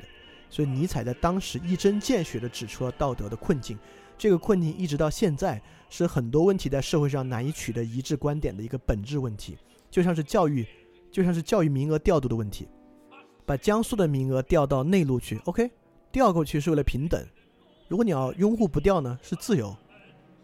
那他他因为平等和自由背后都是以功利在做计算的。为何平等呢？是一种功利的平等。为何自由呢？是教育资源分配选择权上的自由，都是功利的。那哪个是对的呢？听起来倾斜去做，由于我们是个共同体，维护平等是好的。那剥夺人的自由也是不好的。OK，道德在这种问题之上产生了失灵。当然。我认为道德在这种问题上的失灵，可以通过道德自主的调整，或者对于道德哲学的批判和推进来提出，不一定要像尼采一样一竿子把他打死了，因为道德就失灵了，需要用东西的别东西来替代。不过这不是我们今天的重点，今天重点还是说尼采到底是怎么想的问题。只是中间我避免大家觉得，哦，尼采说的真对，道德就是没有用，就避免大家产生这样的想法。这个大家不用去读这么长的，他基本上就是在讲我刚才举了很多例子，然后讲了很多观点，就是这段话。那么，其实今天我们依然在捍卫道德的天然性，尤其是与我们自己的功利相关的道德。比如说，我们现在极端要求平等，因为我们感觉不平等伤害了我的利益。比如说，在女性人口里面，极端强调感情中的道德，因为感情中的失范行为可能会影响他们的经济权利或者个人的呃自尊的权利。所以，我们今天依然认为道德有很多天然属性，我们要去捍卫道德的天然属性。能够来，呃，能够促使他为我有利，达到我的某种功利目的，这点是不好的。当然，很多观点驳斥尼采是一种精英主义的反民主、反民主的观点，呃，这也也有一定的道理。就比如说，其实我们上次讲了哈贝马斯，在哈贝马斯看来，伦理商谈与道德商谈是能够得到社会一致性的最佳结果的。所以说，我们可以看清楚，在这个地方。呃，在这种建构主义观点里面，现实主义的影子出现了，就它的反面照出了哈贝马斯。哈贝马斯认为，OK，我们不认为所有问题必须靠把道德打死来解决，只要能够有良好的公共环境，有好的商谈理论，我们就能够达到一个更好的境地。OK，所以说我们要知道道德的困境的解决方式是两种，当然尼采提出是很有用的，也是非常大胆的根本性的一种。我们继续往下讲。那么我们立马站在。尼采的基础之上来看，他如何比哈贝马斯更深刻？他确实更深刻。也就是说，哈贝马斯道德商谈，OK，我们通过极理性的道德商谈与伦理商谈，得出一个社会秩序的框架，但它依然解决不了一个问题，就是这种道德的实用主义带来的虚无。也就是说，它还是一个在利益计算，它是它它它它就算逃逸了计算，它依然是在一个非常实证的利益的基础之上得出的事情。就尼采真正好的预言了虚无主义，但尼采并不像现在一些后现代学者一样拥抱和赞扬虚无主义。尼采最担心的、最可怕的、最恐惧的就是虚无主义的到来。这个问题，也就是说，尼采认为，OK，即使实用道德我能够接受，我并不完全反对实用道德，但实用道德，我们生命达到尽头的时候，该怎样赋予其意义呢？其实我可以讲一个另外更可怕的一个事情啊，就是我相信今天听这个知识分享的人，大多数人是。嗯，八零后、九零后为主，呃，有一个有一个理论，不知道大家听没听说过，叫基点降临。呃，我就简我简单点说吧，认为二零四九年人工智能开始超越人类，并且大踏步往前发展。在这个情况之下，我们可以预见一个非常可能的未来的到来。这个未来会，这个未来会让尼采问题真真实实的赤赤裸的。粗暴的展示在我们每个人面前，就是电子化生存。只要我们能够对于神经科学进行进一步的发展，我们就能够将人的意识平移到电脑里面，促使人产生和现在一模一样的感受——永生。说起来，大家觉得哇，这胡说八道，永生太远了。不，永生在五十年之内就可以实现。所以，大家如果顾及自己的身体健康，不要得绝症，不要出现大的灾害的话，在我们这辈子，每个人都有实现永生的可能性。今天不是去推进永生啊，而是要去看，一旦实现了永生，很多实用主义，大家有没有意识到，很多功利的实用主义的东西是建立在稀缺的基础之上的。一旦永生，这些东西就没有价值了。我们被推到一个终极问题上，就如果你有无限时间可以活，为什么？有什么可活？而尼采对于虚无主义的恐惧，就是如果我们真的被推到这样的问题之下。我们又是相信虚无主义的，那这个问题没有答案，唯一的答案就是死亡。就唯一的答案是在可以永生的时候，却要去消灭自己，因为我无法回答生命的意义与目的的问题。所以在尼采当时提出这个问题的时候，似乎还是一个我可以有很多东西去躲藏，去避免这个问题，去不要面对这个问题。但对于我们这一代人来讲啊，它听起来既是一个巨大的诱惑。又是一个巨大的陷阱与诅咒，就是永生。如果我们无法好好解决尼采问题的话，我们在面临永生的时候将无法回答意义与目的的问题，唯有拥抱死亡才可以解决。所以，就是在这本书里面，就是《快乐的科学》里面，尼采第一次提出了上帝死了。在这个基础之上，尼采也开始预言和为后基督教时代的道德做规划。尼采非常具有洞察性的意识到。即使失去了神学，却会让很多人更加坚信道德的价值。其实现在就是，就即使失去了儒教，就是我们我们如果把儒教当做某种宗教的话，但现在很多男男女女其实更加去拥抱儒教的价值。就是因为其实这有一点精神分析的角度和视角在里面，我们我们不用去进行这个精神分析的推演与这个推论过程。也就是说，越没有宗教作为一个东西笼罩每个人的时候，作为一个平等的价值笼罩每个人的时候，宗教越往后退一步，就越有人要跳出来展示自己的道德权威，自己是一个道德狂热分子。这个大家都能理解吧？就越是这种道德的整体背景往后退一步，有时候在退潮的部分，就有很多人要跳出来，在道德上展示自己比别人优越，这完全能够理解。就在在大家都在践行同一个道德价值观非常强烈的时候，你跳出来也没有用，每个人都是一样的。他每往后退一步，就有人要跳出来展示这种优越感。我说到这里，应该已经大家完全能够理解这一点了。这是尼采的预言，我们发现他真的很深刻。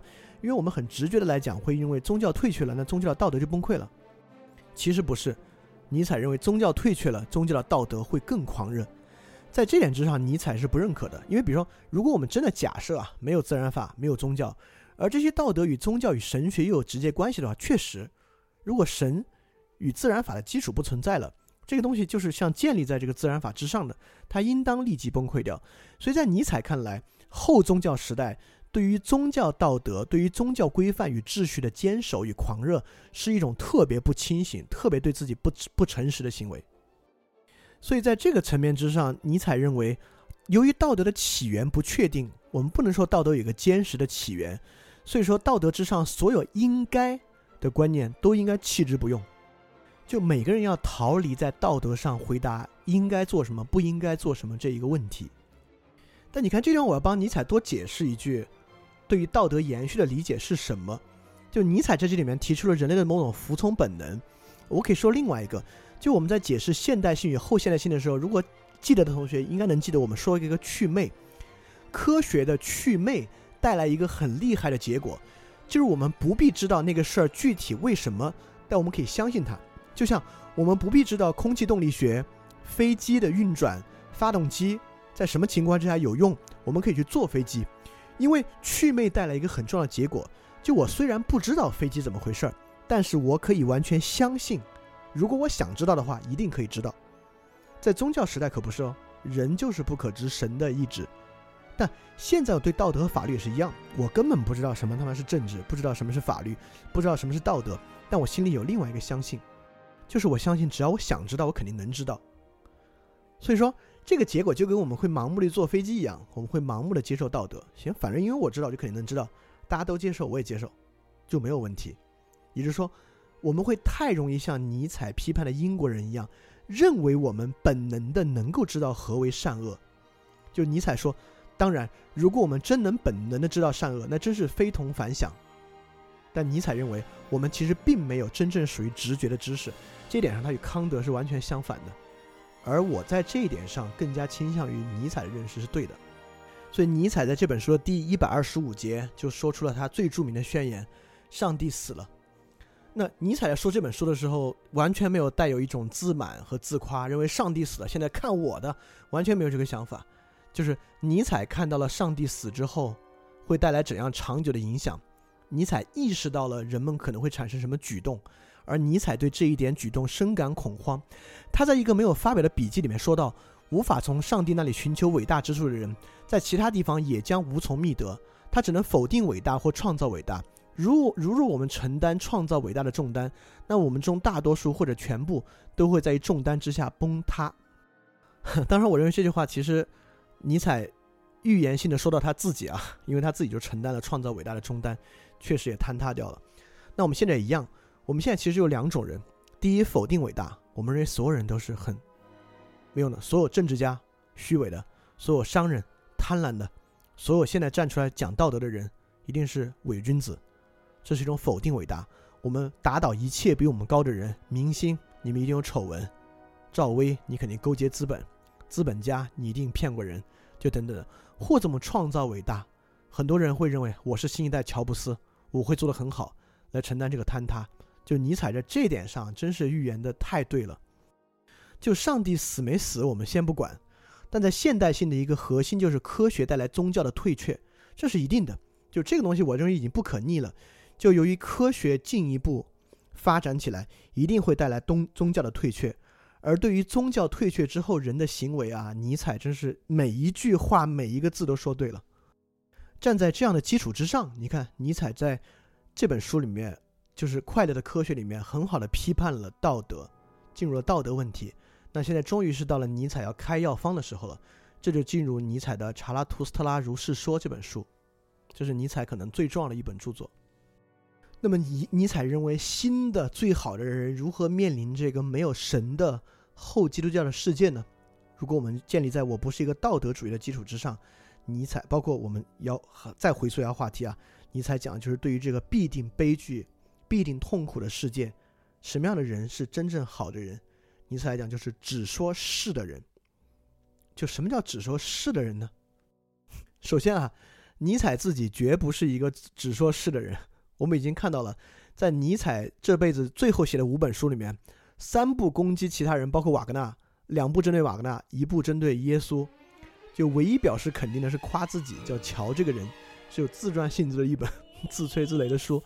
所以尼采并不是一个只说是的人，而你这这这不是说尼采虚伪哦，不是说尼采又流动又虚伪了，而是说只说是的人大概不是这么一个意思。这其实联系到尼采说的强力意志。就尼采提出一种新道德，要做一个能够支配自我的强者，包括支配自己人性的弱点和自己人生中的痛苦。也就是说，我不会对于所有这些东西说不，我对所有境况、对于所有发生的事情、对所有的痛苦都能够说是。那这个说是啊，我们之后其实很深刻，真的很深刻，不是一个特别扯淡的观点。我们之后一步一步来讲。第一，什么叫只能说是的人？在尼采看来，这种人会为自己的个性赋予一种风格。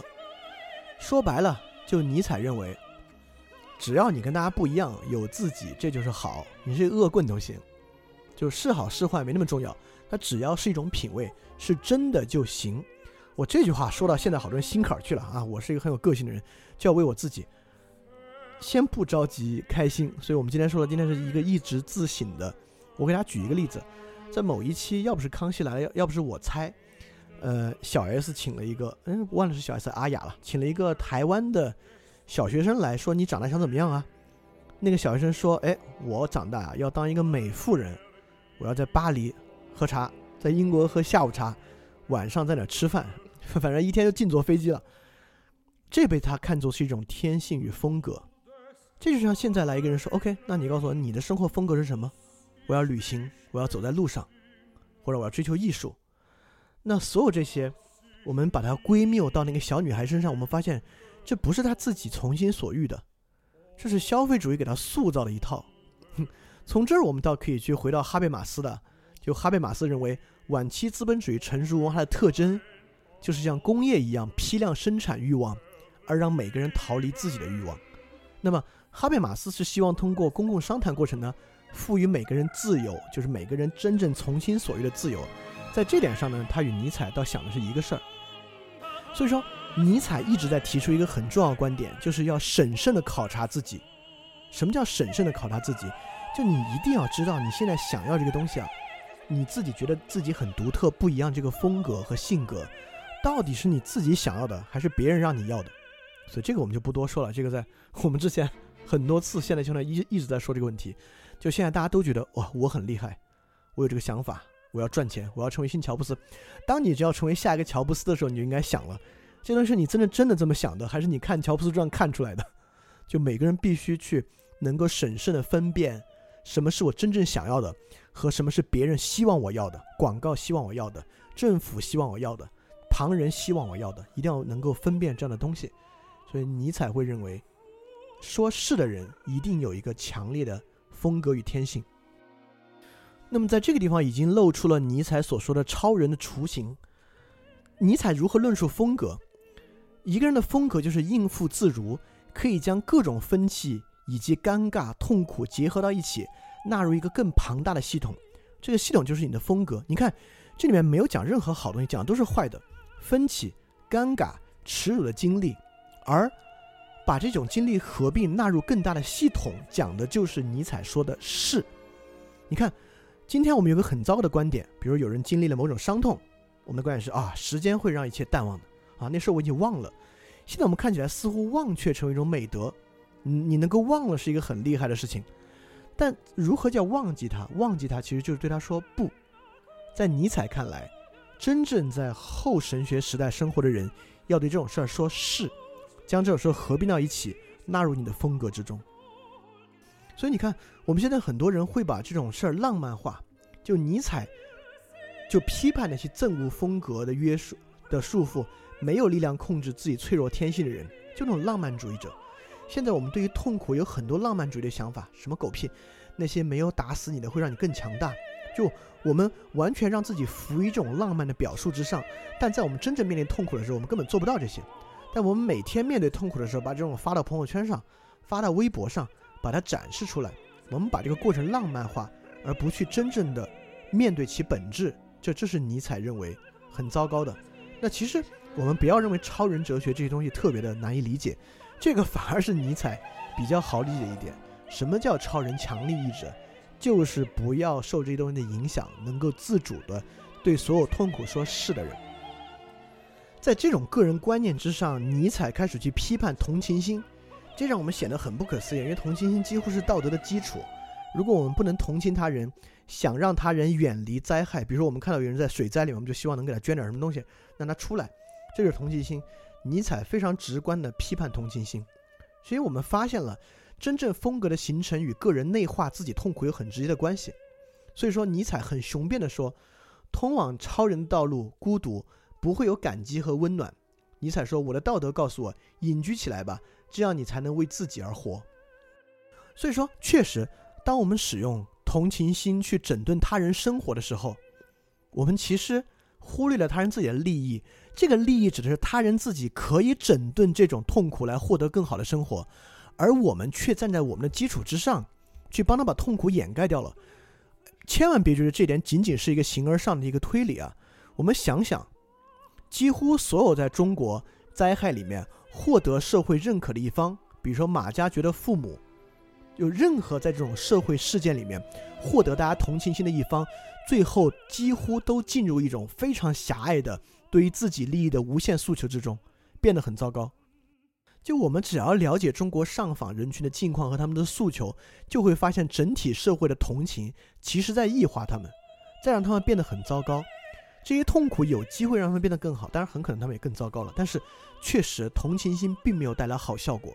现在网络上的很多同情心反而成为了我们压榨另外人的一些理由。所以，尼采对于同情心的批判并不是没有道理的。特别是建立在无神的世界之下，同情心到底是不是我们的一个基础？这是很值得思考的一件事。那说到这里，我们要说一下谁是查拉图斯特拉。既然这本书叫《查拉图斯特拉如是说》，那他是谁呢？查拉图斯特拉的另外一个翻译就是索罗亚德斯，就是沃教的创始人。沃教我们知道是波斯帝国一个非常遥远的宗教，它又被称为拜火教。那下面是拉斐尔画的雅典学院里面的查拉图斯特拉。那也就是说，呃，他是借了一个比佛陀和耶稣还要早的预言者的身份来写这本书，这既能看出尼采对于这本书一个非常宏大的野心，也能看出尼采对于本真问题的探索。你认为要超出佛陀和耶稣的时代和他们的观点，可能才能真正触及到这个时代的本真。这就是这本书为什么叫查拉图斯特拉如是说，这个人到底是谁？我们做一个小的铺垫。但有趣的是，刚刚说完谁是查拉图斯特拉这个问题，立马转向悲观。就整本查拉图斯特拉如是说，都是讲这个查拉图斯特拉认为自己获得了智慧，要出去给大家分享，要告诉大家无神的社会该怎么过，被大家嘲弄，被大家反叛和自己很伤心的故事。所以其实这本书整本书洋溢着非常悲观的基调，包括在这里面，尼采借查拉特斯拉的手，呃，查拉图斯特拉名字有点难念。的口说：“离开我吧，而且要提防，要提防查拉图斯特拉，最好是为他感到羞耻。也许他已经欺骗了你。人若只是当学生，那么就是对老师最糟糕的报答。所以说，尼采已经看到了，我们要做的是努力参透查拉图斯特拉所认知幻象，看看他在多在多大程度之上支配了我们的想象。要谨记，这种教育是不道德的。这很简单，就是我们如果真正只是接纳了别人的智慧。”这不就又变成另外一种他所批判的东西了吗？所以写《查拉图斯拉》这本书，讲一个人可以带给大家这种智慧，在写的过程中，可能尼采自己就意识到了，他对他进行批判，认为别人是绝不可能理解的，而且如果别人理解的话，这是个坏的事情。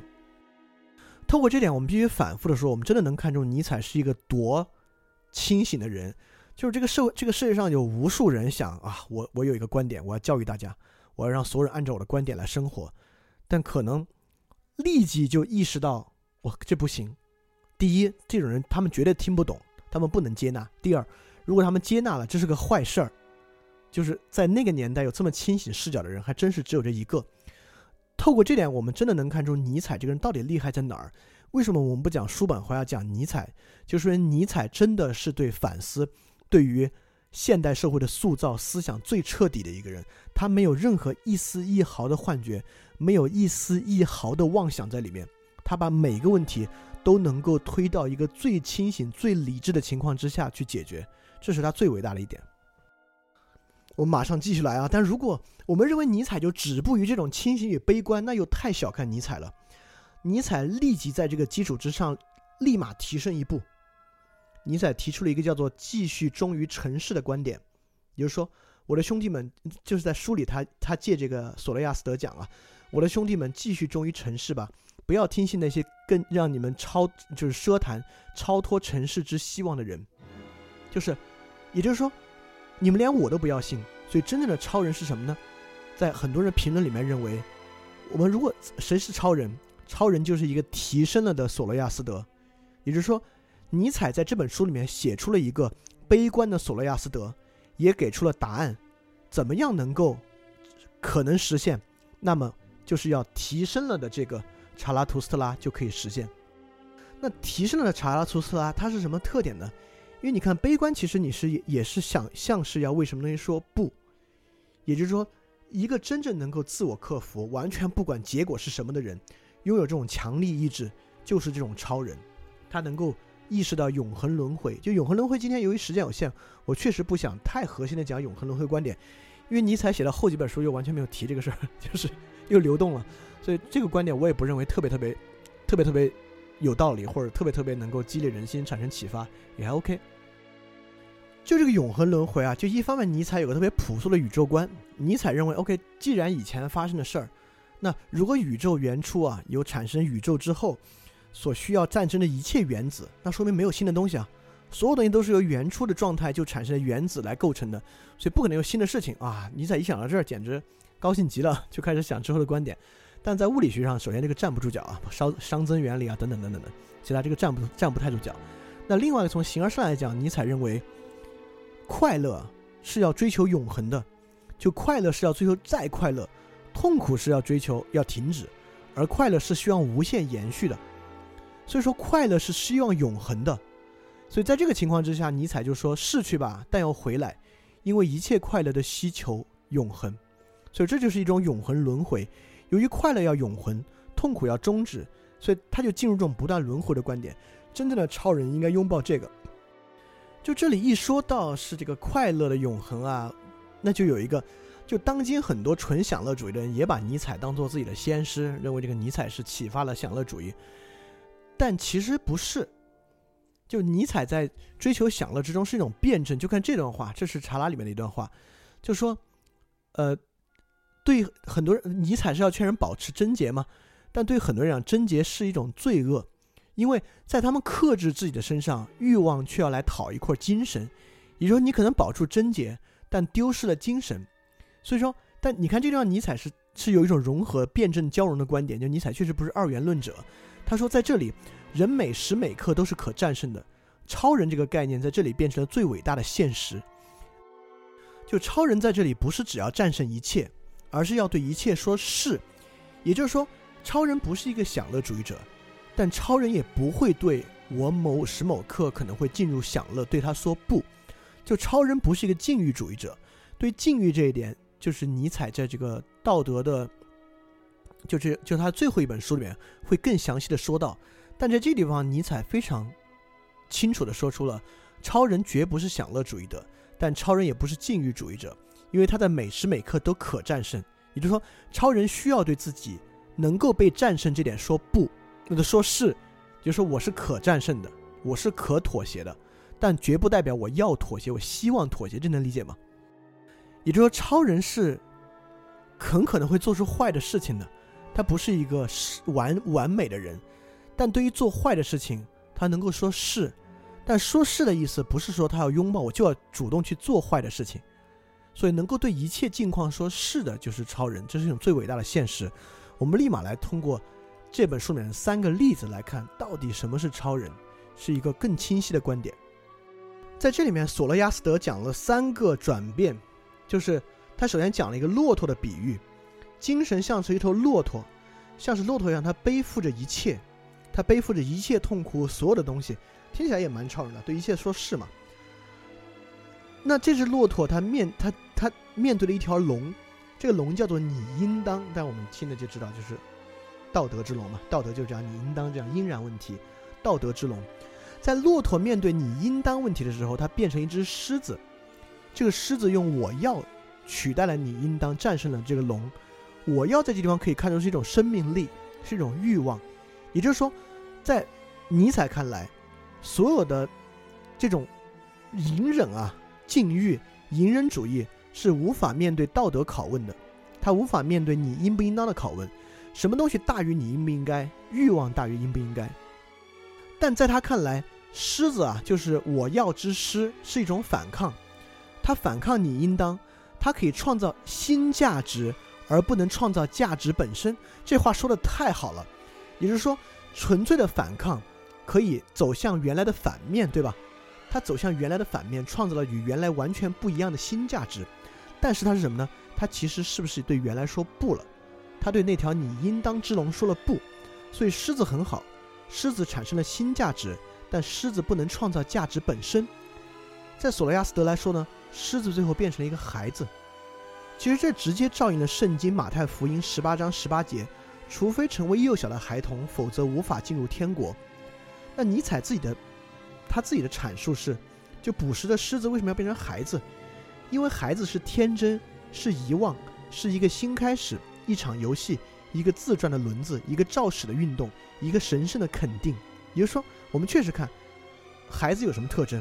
孩子没有成人那么强的自主意识，没有那么强的我，所以在这个情况下，孩子他总是遗忘，总是新的，他总是能对一切说不，是一个创造的游戏。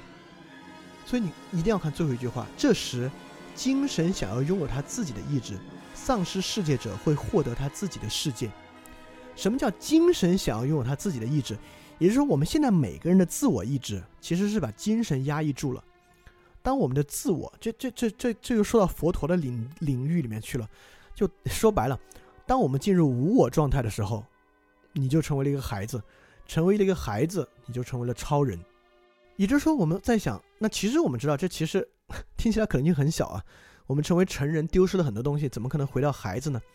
很多人会说。这是明知不可为而为之，还是 尼采在强加某种意义？其实我认为他其实是明知不可为而为之啊，这是一种很大的勇敢，就认为人要成为孩子。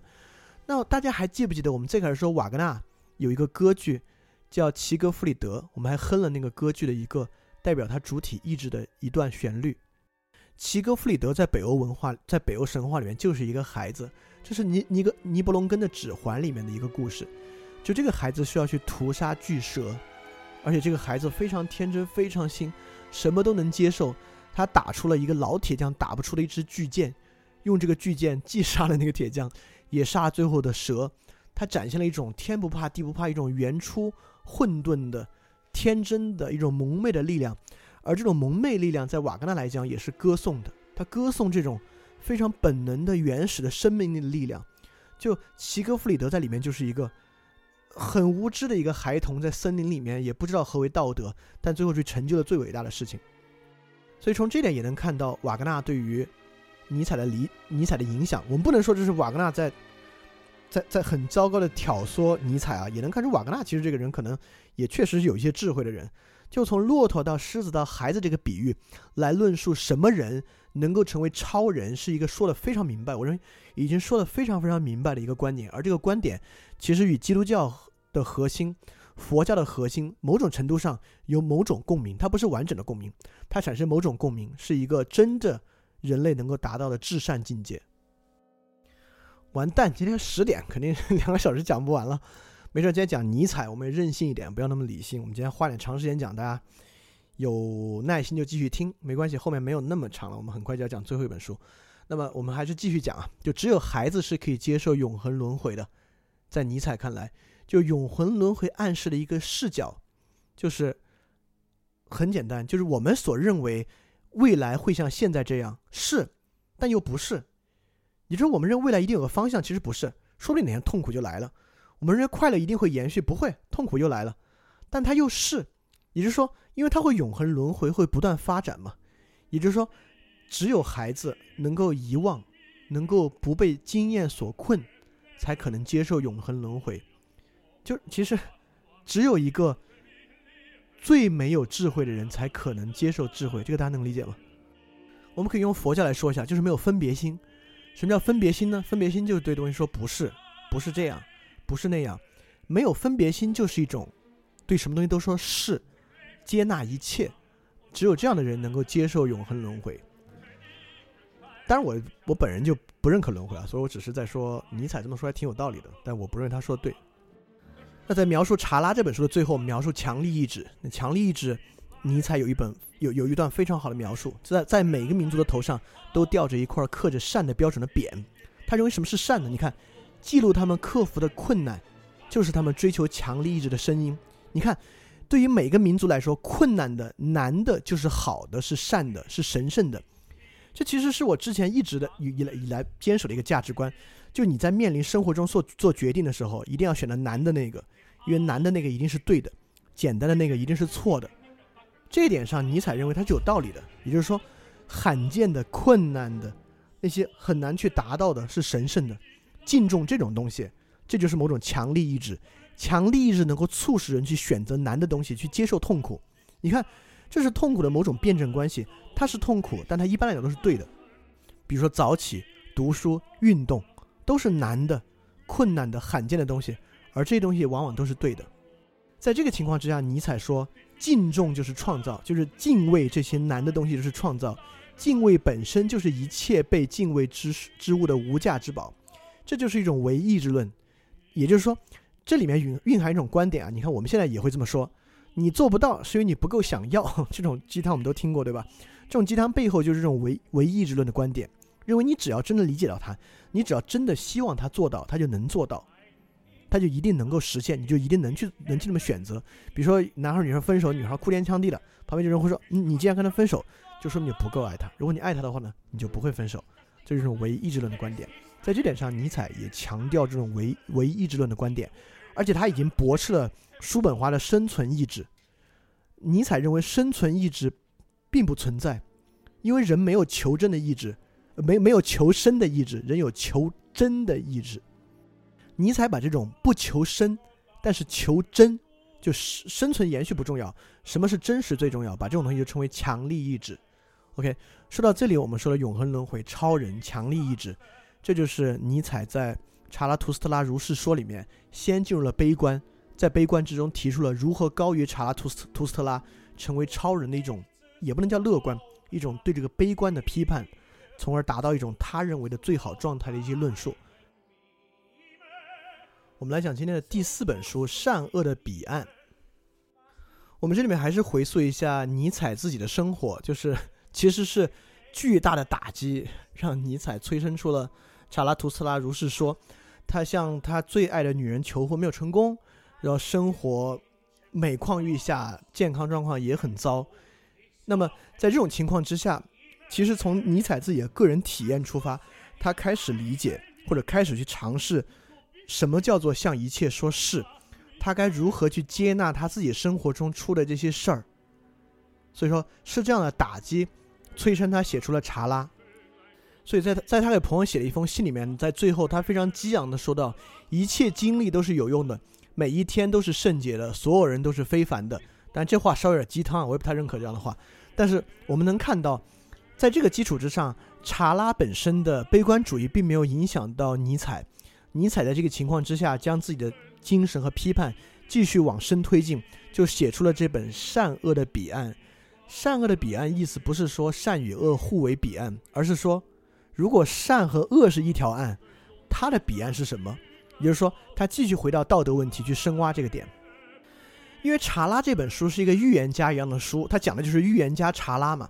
所以说，你看，在尼采疯的时候，尼采的妹妹就给他罩一个白袍，就是说这是预言家，大家来参观。所以说，尼采，你看他自己在《瞧这个人》，就是他最后一本书里也写到，我非常担心有一天人们会说我是神圣的，会有人真的猜到为什么我预先做出版这本书。我不想做圣人，宁愿做傻瓜。所以说，尼采是不愿意去做一个预言家，像一个神棍一样。尼采愿意对查拉做出补充，要说的明明白白。如果不是求生，而是求真，就是强力意志。大家记得，该强力意志的结结尾是批判了叔本华的求生意志，而导向求真意志。那么他要说的清楚，到底什么叫做求真。所以这个地方，尼采就没有像一个神棍一样继续做一个预言家，他开始好好的将一切价值进行重估。这就是尼采之前讲到的。就如果一个人将这个重担担到自己身上，可能会坍塌掉的。当然，在这个过程中，我们知道他最后坍塌了，但是不是这个原因的话，我们无从知晓。但现在他从查拉之后开始去做自己最伟大的一个事情，就是对一切价值进行重估，跳出善与恶之外，在他的彼岸可能是一个什么样的生活，这是他一直到最后都去追寻的一个事情。所以他开始为什么叫善恶的彼岸？所以尼采第一个开始否定的事情，就是二元对立。真的存在吗？也就是说，是不是存在这种两个视角，一个叫善，一个是恶？也就是说，之前尼采就讲到了，道德到底是我们一种自我欺骗，还是一个真正亘古不变由神而来存在的东西？在这，在这本书里面，尼采继续开始批判，认为这种视角是一种暂时性的视角，很可能这种更高、更根本的价值源于欺骗、自私和贪欲。就是那些好的和坏的，是很可能互相转换的。这很像我们在讲雷锋有什么有什么厉害？那雷锋去做好事，不是自己爽吗？他不做好事自己不爽。这些见义勇为的人，他之所以见义勇为，是因为道德让他自己好受。我我我我我完全没有说尼采是这个意思啊。但我们可以去想，类似对这种道德问题的深挖和对于道德问题的进一步往后推，很像这个逻辑。在这个角度之上，尼采就认为。我们认定的基本价值，其实源于一些更本能的东西。就我们以为它是道德价值，其实来源于一些更本能的东西。这个地方，尼采提出了可能在他的道德哲学上最难以理解的一点，就是拥抱非真理。当然，这话并不孤独啊。就是我之前认为超有道理的一本书，就是克里希纳穆提写的《呃智慧的觉醒》，里面也提到，智慧可以运行于已知之上，智慧也可以运行于无知之上。大家去体验体验这句话，就会说这句话非说说的非常有道理。但如果智慧可以运行于无知之上的话，还真就是拥抱非真理这个事儿。就这点确实将否定我们所有价值判断的基础。在这个基础之上，也就是说，我们没有去判断善恶，而我们确实走向了一个功利主义的判断。但要记住，这个功利主义的判断不是善恶的判断。也就你看，什么叫功利主义的善恶判断？就是它是。自由的，它是非自由的；它是平等的，它是非平等的。虽然是功利主义的，但是还是扯向善恶。在尼采看来，我们不用去判断它是善还是恶，我们只用去看一个事儿在多大程度上能够提升生命、延续生命、维护物种、培育物种就行了。就我们对这种非真理的生活条件加以承认，也就是说，它必须反叛我们一个很本质的本能，就是价值判断的本能。我们有一种价值判断的本能，这事是不是对的？我是不是对的？因为只有在这种里面，我们才可能达到一种自己的我自己的正当性，需要在这种价值里面树立起来。但尼采希望大家去推翻这种东西，去反叛这样的东西。也就是说，我们先去拥抱非真理，先去看一件事有没有用。这这其实很佛教的观点啊。我们先去看，我们先不管它好不好，我们就看它有没有用，而且我们都不去判断它是有用还是没用，我们就看它有多少用。就行，以这个作为一个基础。在这个情况之下，尼采有个人类学家的比喻，就尼采认为，当我们否定价值判断的时候，把我们变成关注全部人类生活场景的人类学家，我们完全可以像原始部落的人类学家超脱他们自己所知一样去研究那个事儿。呃，群里有学人类学的同学，其他同学可能没有那么了解人类学的这种非价值介入是什么意思。像价值介入，就是说。嗯，比如说我们去一个部落，这个部落家庭内部乱伦，那我认哇，这太糟糕了，不行，乱伦不行。不价值介入就是说，我们不去判断这个部落乱伦好不好，因为它跟我们不一样。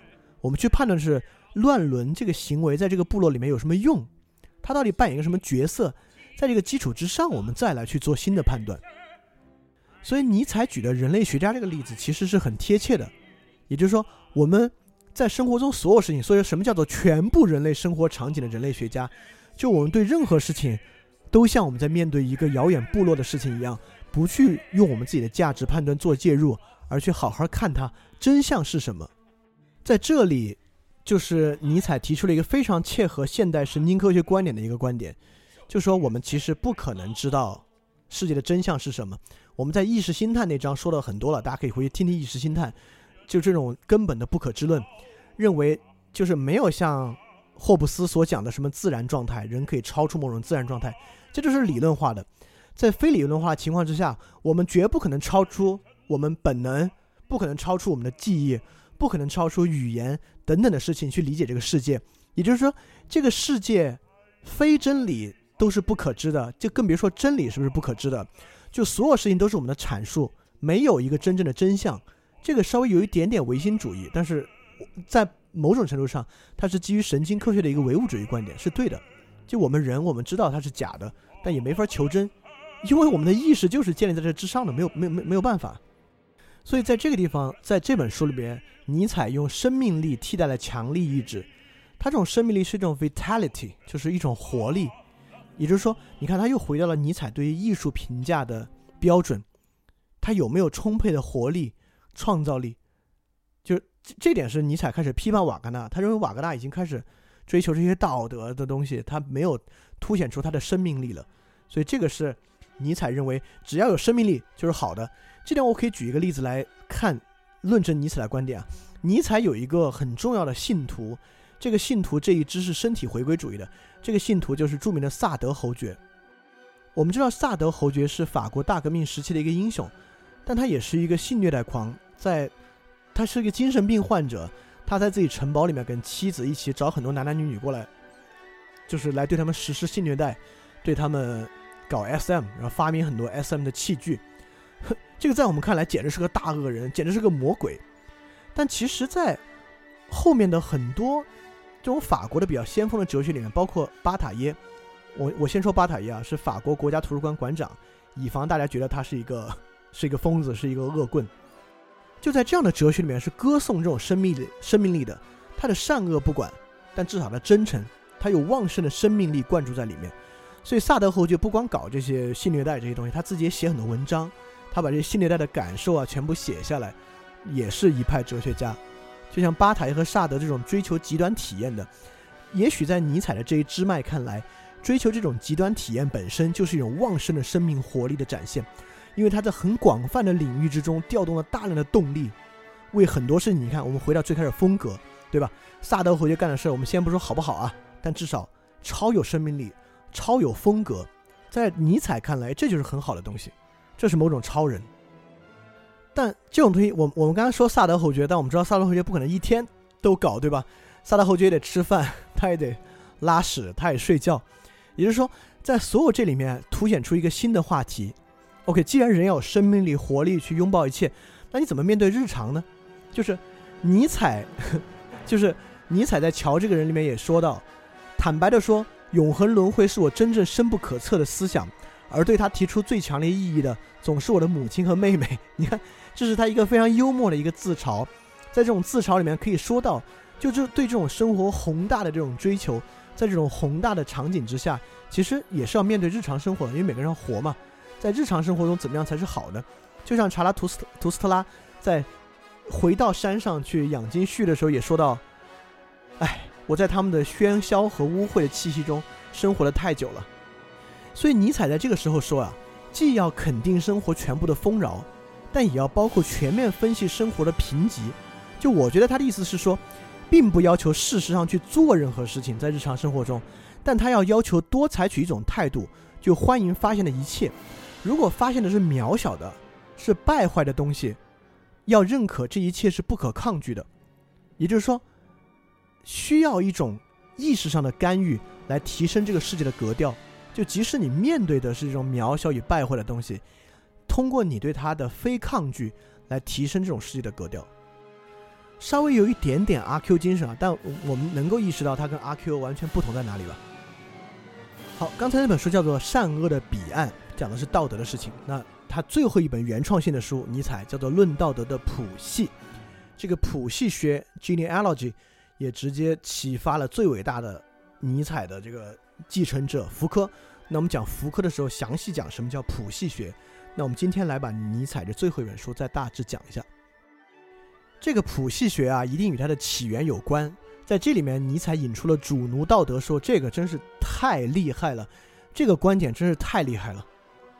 就尼采明显说出了道德到底起源于什么，这是很好的。第一，尼采先定义了一类人，叫做贵族。尼采认为贵族首先定义自身，将自身东西认为是善，将任何缺乏这个东西品质定义为恶。而且我们考察早期部落社会确实是如此啊。我们就看孔子，什么叫礼？礼就是一套贵族生活方式，能够这样生活呢，就是善；不能这样生活呢，就是恶。其实孔子其实是看不起平民的。那我们再看印度的圣论派，也是以我们以前讲印度哲学的时候也讲过，圣论派就是说，按照这这种方式祭祀就是好，做不到这个祭祀呢就是恶。你会发现早期的善恶论确实是从这种生活之中定义出来的。那么，什么是奴隶的道德呢？奴隶道德就把主人视为恶的化身，只要跟他不一样的东西就是善。所以说，奴隶角度来讲，奢侈是恶，勤俭是善。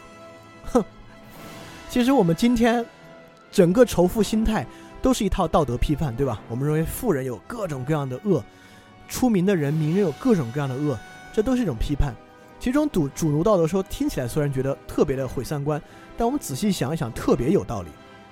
那么尼采是认为，尼采是认为，站在贵族角度去定义属于我的为善，跟我不一样的为恶是更好的一种，因为后者仅仅是一个否定，就是你就是恶，我的就是善，就前者还是在定义。但是呢，尼采又认为这种贵族他的生活态度过分简单，他对痛苦，他他他没有经历，他没有什么太多痛苦，所以他对痛苦漠然处之，他没有什么批判精神。而尼采又不断的强调这种审慎的批判精神，整个生命是在这个基础之上来的，所以这种主奴道德说之上建立的道德，虽然站在贵族角度要好一点，它依然也不好。但尼采这个观点厉害的还不在这儿，他立马对他进行了更深刻的批判。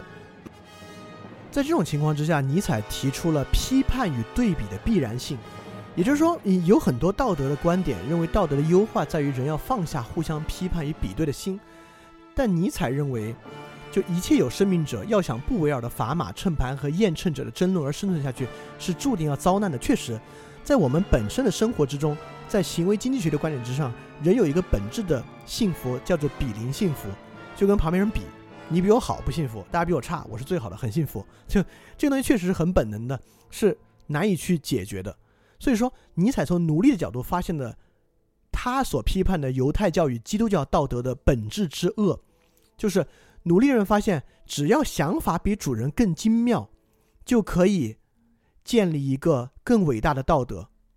这就是所有基督教认为，比如说，你看，基督教认为道德是什么？平等、谦卑、顺从，是我们这个时代的道德精神。包括我们到今天为止，主流道德，联合国人权宣言里面都提到这些东西。但其实，平等是对于阶级关系的反叛。谦卑是对于主人高傲的反叛，顺从是对于主人颐指气使的反叛。所以说，整个平等、谦卑、顺从的这种西方一直以来最核心的价值观，在尼采看来，不过是主奴道德观之中奴隶对主人身份上的批判。我不得不说，这点其实很有道理。所以大家着重去看这一页里面最下面这段，这段真是尼采写的最精彩的段落。所有伟大事物都通过自我征服的方式导致自我毁灭，因此生命的规律会起作用，那是生命的本质中不可或缺的自我征服的规律。规律的制定者最终听到召唤，向你自己制定的规律屈服。就这样，基督教作为教义被自己的道德所摧毁。出于同样的原因，基督教作为道德现在也必然要毁灭。我们正处于这一事件的开端。这是尼采在这个《论道德的谱系里面写的真是最精彩的一段话。这段话揭示出了一个很深刻的道理，就是当基督教站在奴隶的反叛地位制定了这套的，假设我们认为它是对的啊，站在了奴隶的反叛地位制定了这个道德之后，他也不得不服从这个道德，而这个道德成为了他的对面，能理解吗？也就是说，奴隶站在与主人相对的地位制定了道德，但当这个道德成为主流之后，这个道德本身成为了一个对对立面，但这个对立面由于是道德了，它不可毁灭，它它不它不可更改，它唯一的结果就是毁灭。也就是说，这是你自己从别人身上反向出来的一个东西，它本来是你自己的，但你却又把它放到了你自己的对立面，它现在是你对立的，你无法平等，你自己无法做到谦卑与顺从。OK，来吧。这个东西放在你的对立面，你必然做不到，也必然导致它的崩溃与毁灭。所以说，在尼采看来啊，神学道德价值观一定不稳固，面对科学的冲击必然毁灭。他并没有说科学啊，就我们现在能看到的结果就是，确实面对科学的冲击，它很不稳定，很多东西都会由于它已经没有东西可以反对了，从道德的起源上，它无法再被二次起源了，因此它必然会毁灭掉。所以，当求真意志，就是当所有求真意志或者自我意志要求真的时候，道德必将瓦解。这句话是《论道德谱系》的最后一段话，特别是其第二段，大家可以先好好读一下。简单来说，就是原来我有个欲求要反对主人，但当这个欲求本身成为对立面的时候，无所反对，必须走向禁欲主义。但我走向禁欲主义的时候，就认为尼采，尼采就认为走向了最糟糕的情况。所以说，人宁可欲求虚无，也不能无欲无求。所以说，尼采认为同情企图剥夺个人在痛苦面前的尊严来消除痛苦是恶的。第二，禁欲主义企图扼杀生命的本能来消除痛苦，这两个是尼采认为建立在同情和禁欲之上这种道德必然会失败的原因，因为它都替代了人的尊严，替代了人在痛苦面前真正应该面对痛苦的态度。所以，在这看来，基督教是这种奴隶道德的胜利，但它本身也必然带带来他自己的毁灭。那么，在这里，尼采开启了在道德之上他建立的新体系之后，进入他清醒的最后一年，写了《偶像的黄昏》《反基督者》，然后一一大堆骂瓦格纳的文章，然后就疯掉了。所以，我们又回溯啊，到最后了，尼采到底想做什么呢？第一。尼采想说明基督教神学以及以及其道德体系必然无法延续的必然事实，这个在我们今天其实能看出其端倪。第二，尼采是想在这个基础之上建立一种意义，要么建立一个意义，要么建立勇于担当无意义的文化，就要么建立新的文化，要么一种新的文化就是勇于来担当无意义。所以在这个价值上，尼采绝不是虚无主义的，这是尼采真正要做的事情。建立一种在无神基础之上永续性的文化，因此尼采真正开启了后现代，就是现代性进入现代之后的所有思想。因为前现代思想是神学的，直到我们今天的思想依然有很多神很多神学的影子。就像尼采说的，这是神学道德与价值崩溃的开始。所以尼采是站在这个时间节点之上要建立一切的人，因此他真的在所有思想家里面如此重要，如此独特。我们可以对比哈贝马斯，其实做的是一个比尼采小得多得多的话题，虽然也很有价值啊，实证思想很有价值，但比起尼采，他确实是一个小得多得多得多的视视角。而且尼采的定义的痛苦之中，就这段话，我不想完全认可，但是我的本能告诉我，我在非常应和这句话的一个观点，就尼采认为新的人道，就如果人用一种新的生活代替这种同情的生活。他能够全新的去体验所有痛苦，把所有痛苦背在身上，他一定会进入一种非常非常前所未有的幸福状态，达到一种新的人道的生活。所以尼采建立了应对这个痛苦世界一种根本的人道的观点，就这点是让我非常感动、感同身受，也也即使我不想去接受这个观点，但我的身体也愿意接受的一个观点。这里在新的价值观之上应对原有价值观对于欲望的批判，尼采提出了三重路径。你看，人可以从欲望中拯救自己。第一，第一重是逃离欲求。他说的是，可以通过选择不会带来这种感，就不会带来欲求的状态，这是一种禁欲的逃离欲求的状态。第二，可以理解欲求。他是说，可以通过理解他的傲慢和愚蠢，就是你可以去理解和接纳欲望的傲慢和愚蠢。第三，是像超人一样对欲望说是。这里尼采的原话是：欲求某种事物与它实际状况不同，就意味着欲求所有事物都不同，包含了对整体的谴责性批判。但是，你看，他这是批判，马上回转。但是，生命本身就是这种欲求。也就第三，你必须真正去理解什么是欲求，理解这种生命的本质，并且对这种欲求说是，就能把人从前现代的道德之中解放出来，达到这种状态。所以，我们刚才回溯了尼采的观点来看，尼采前后有很多悖论，很多话他先说，后来不说了，很多地方前后都有悖论。人怎么会对一切说是？但你明显对这种不能说是的生活说了不是，这不是个悖论吗？对吧？那我们首先要意识到，很多悖论是文字游戏啊。其次，我们要意识到，在善恶的彼岸之中，尼采打破了这种二元论的世界。我们的本质的思维是二元主义的，在二元主义之中，很多事情是悖论的。但我们要理解尼采尝试在二元之中寻求融合的念头，在这种在这种融合之中，其实悖论就不会是悖论了，反而在二元之中，很多道德产生了新的悖论。我们刚才看到，对吧？比如自由与平等的悖论。所以，生活于后宗教、后尼采的世界，我们怎么看待尼采以及尼采观点中的悖论呢？它确实是对于我们二元化的这种结构主义的世界的一次反叛。我们应该去看到这里面可能会有新的路径和新的方法。我们不必完全去认可尼采，但我们也不能把尼采当做一个疯子来看待。我们必须看待尼采的观点里面非常诚实的。至少，我们听完今天所有的，都能够做到一点，就是不要去信任自己。能够永远带着对自己的自省，去达到一个对自己诚实的状态，到这里就可以了。所以今天我们的知识分享就到这里结束。那么我们下次翻转电台再见。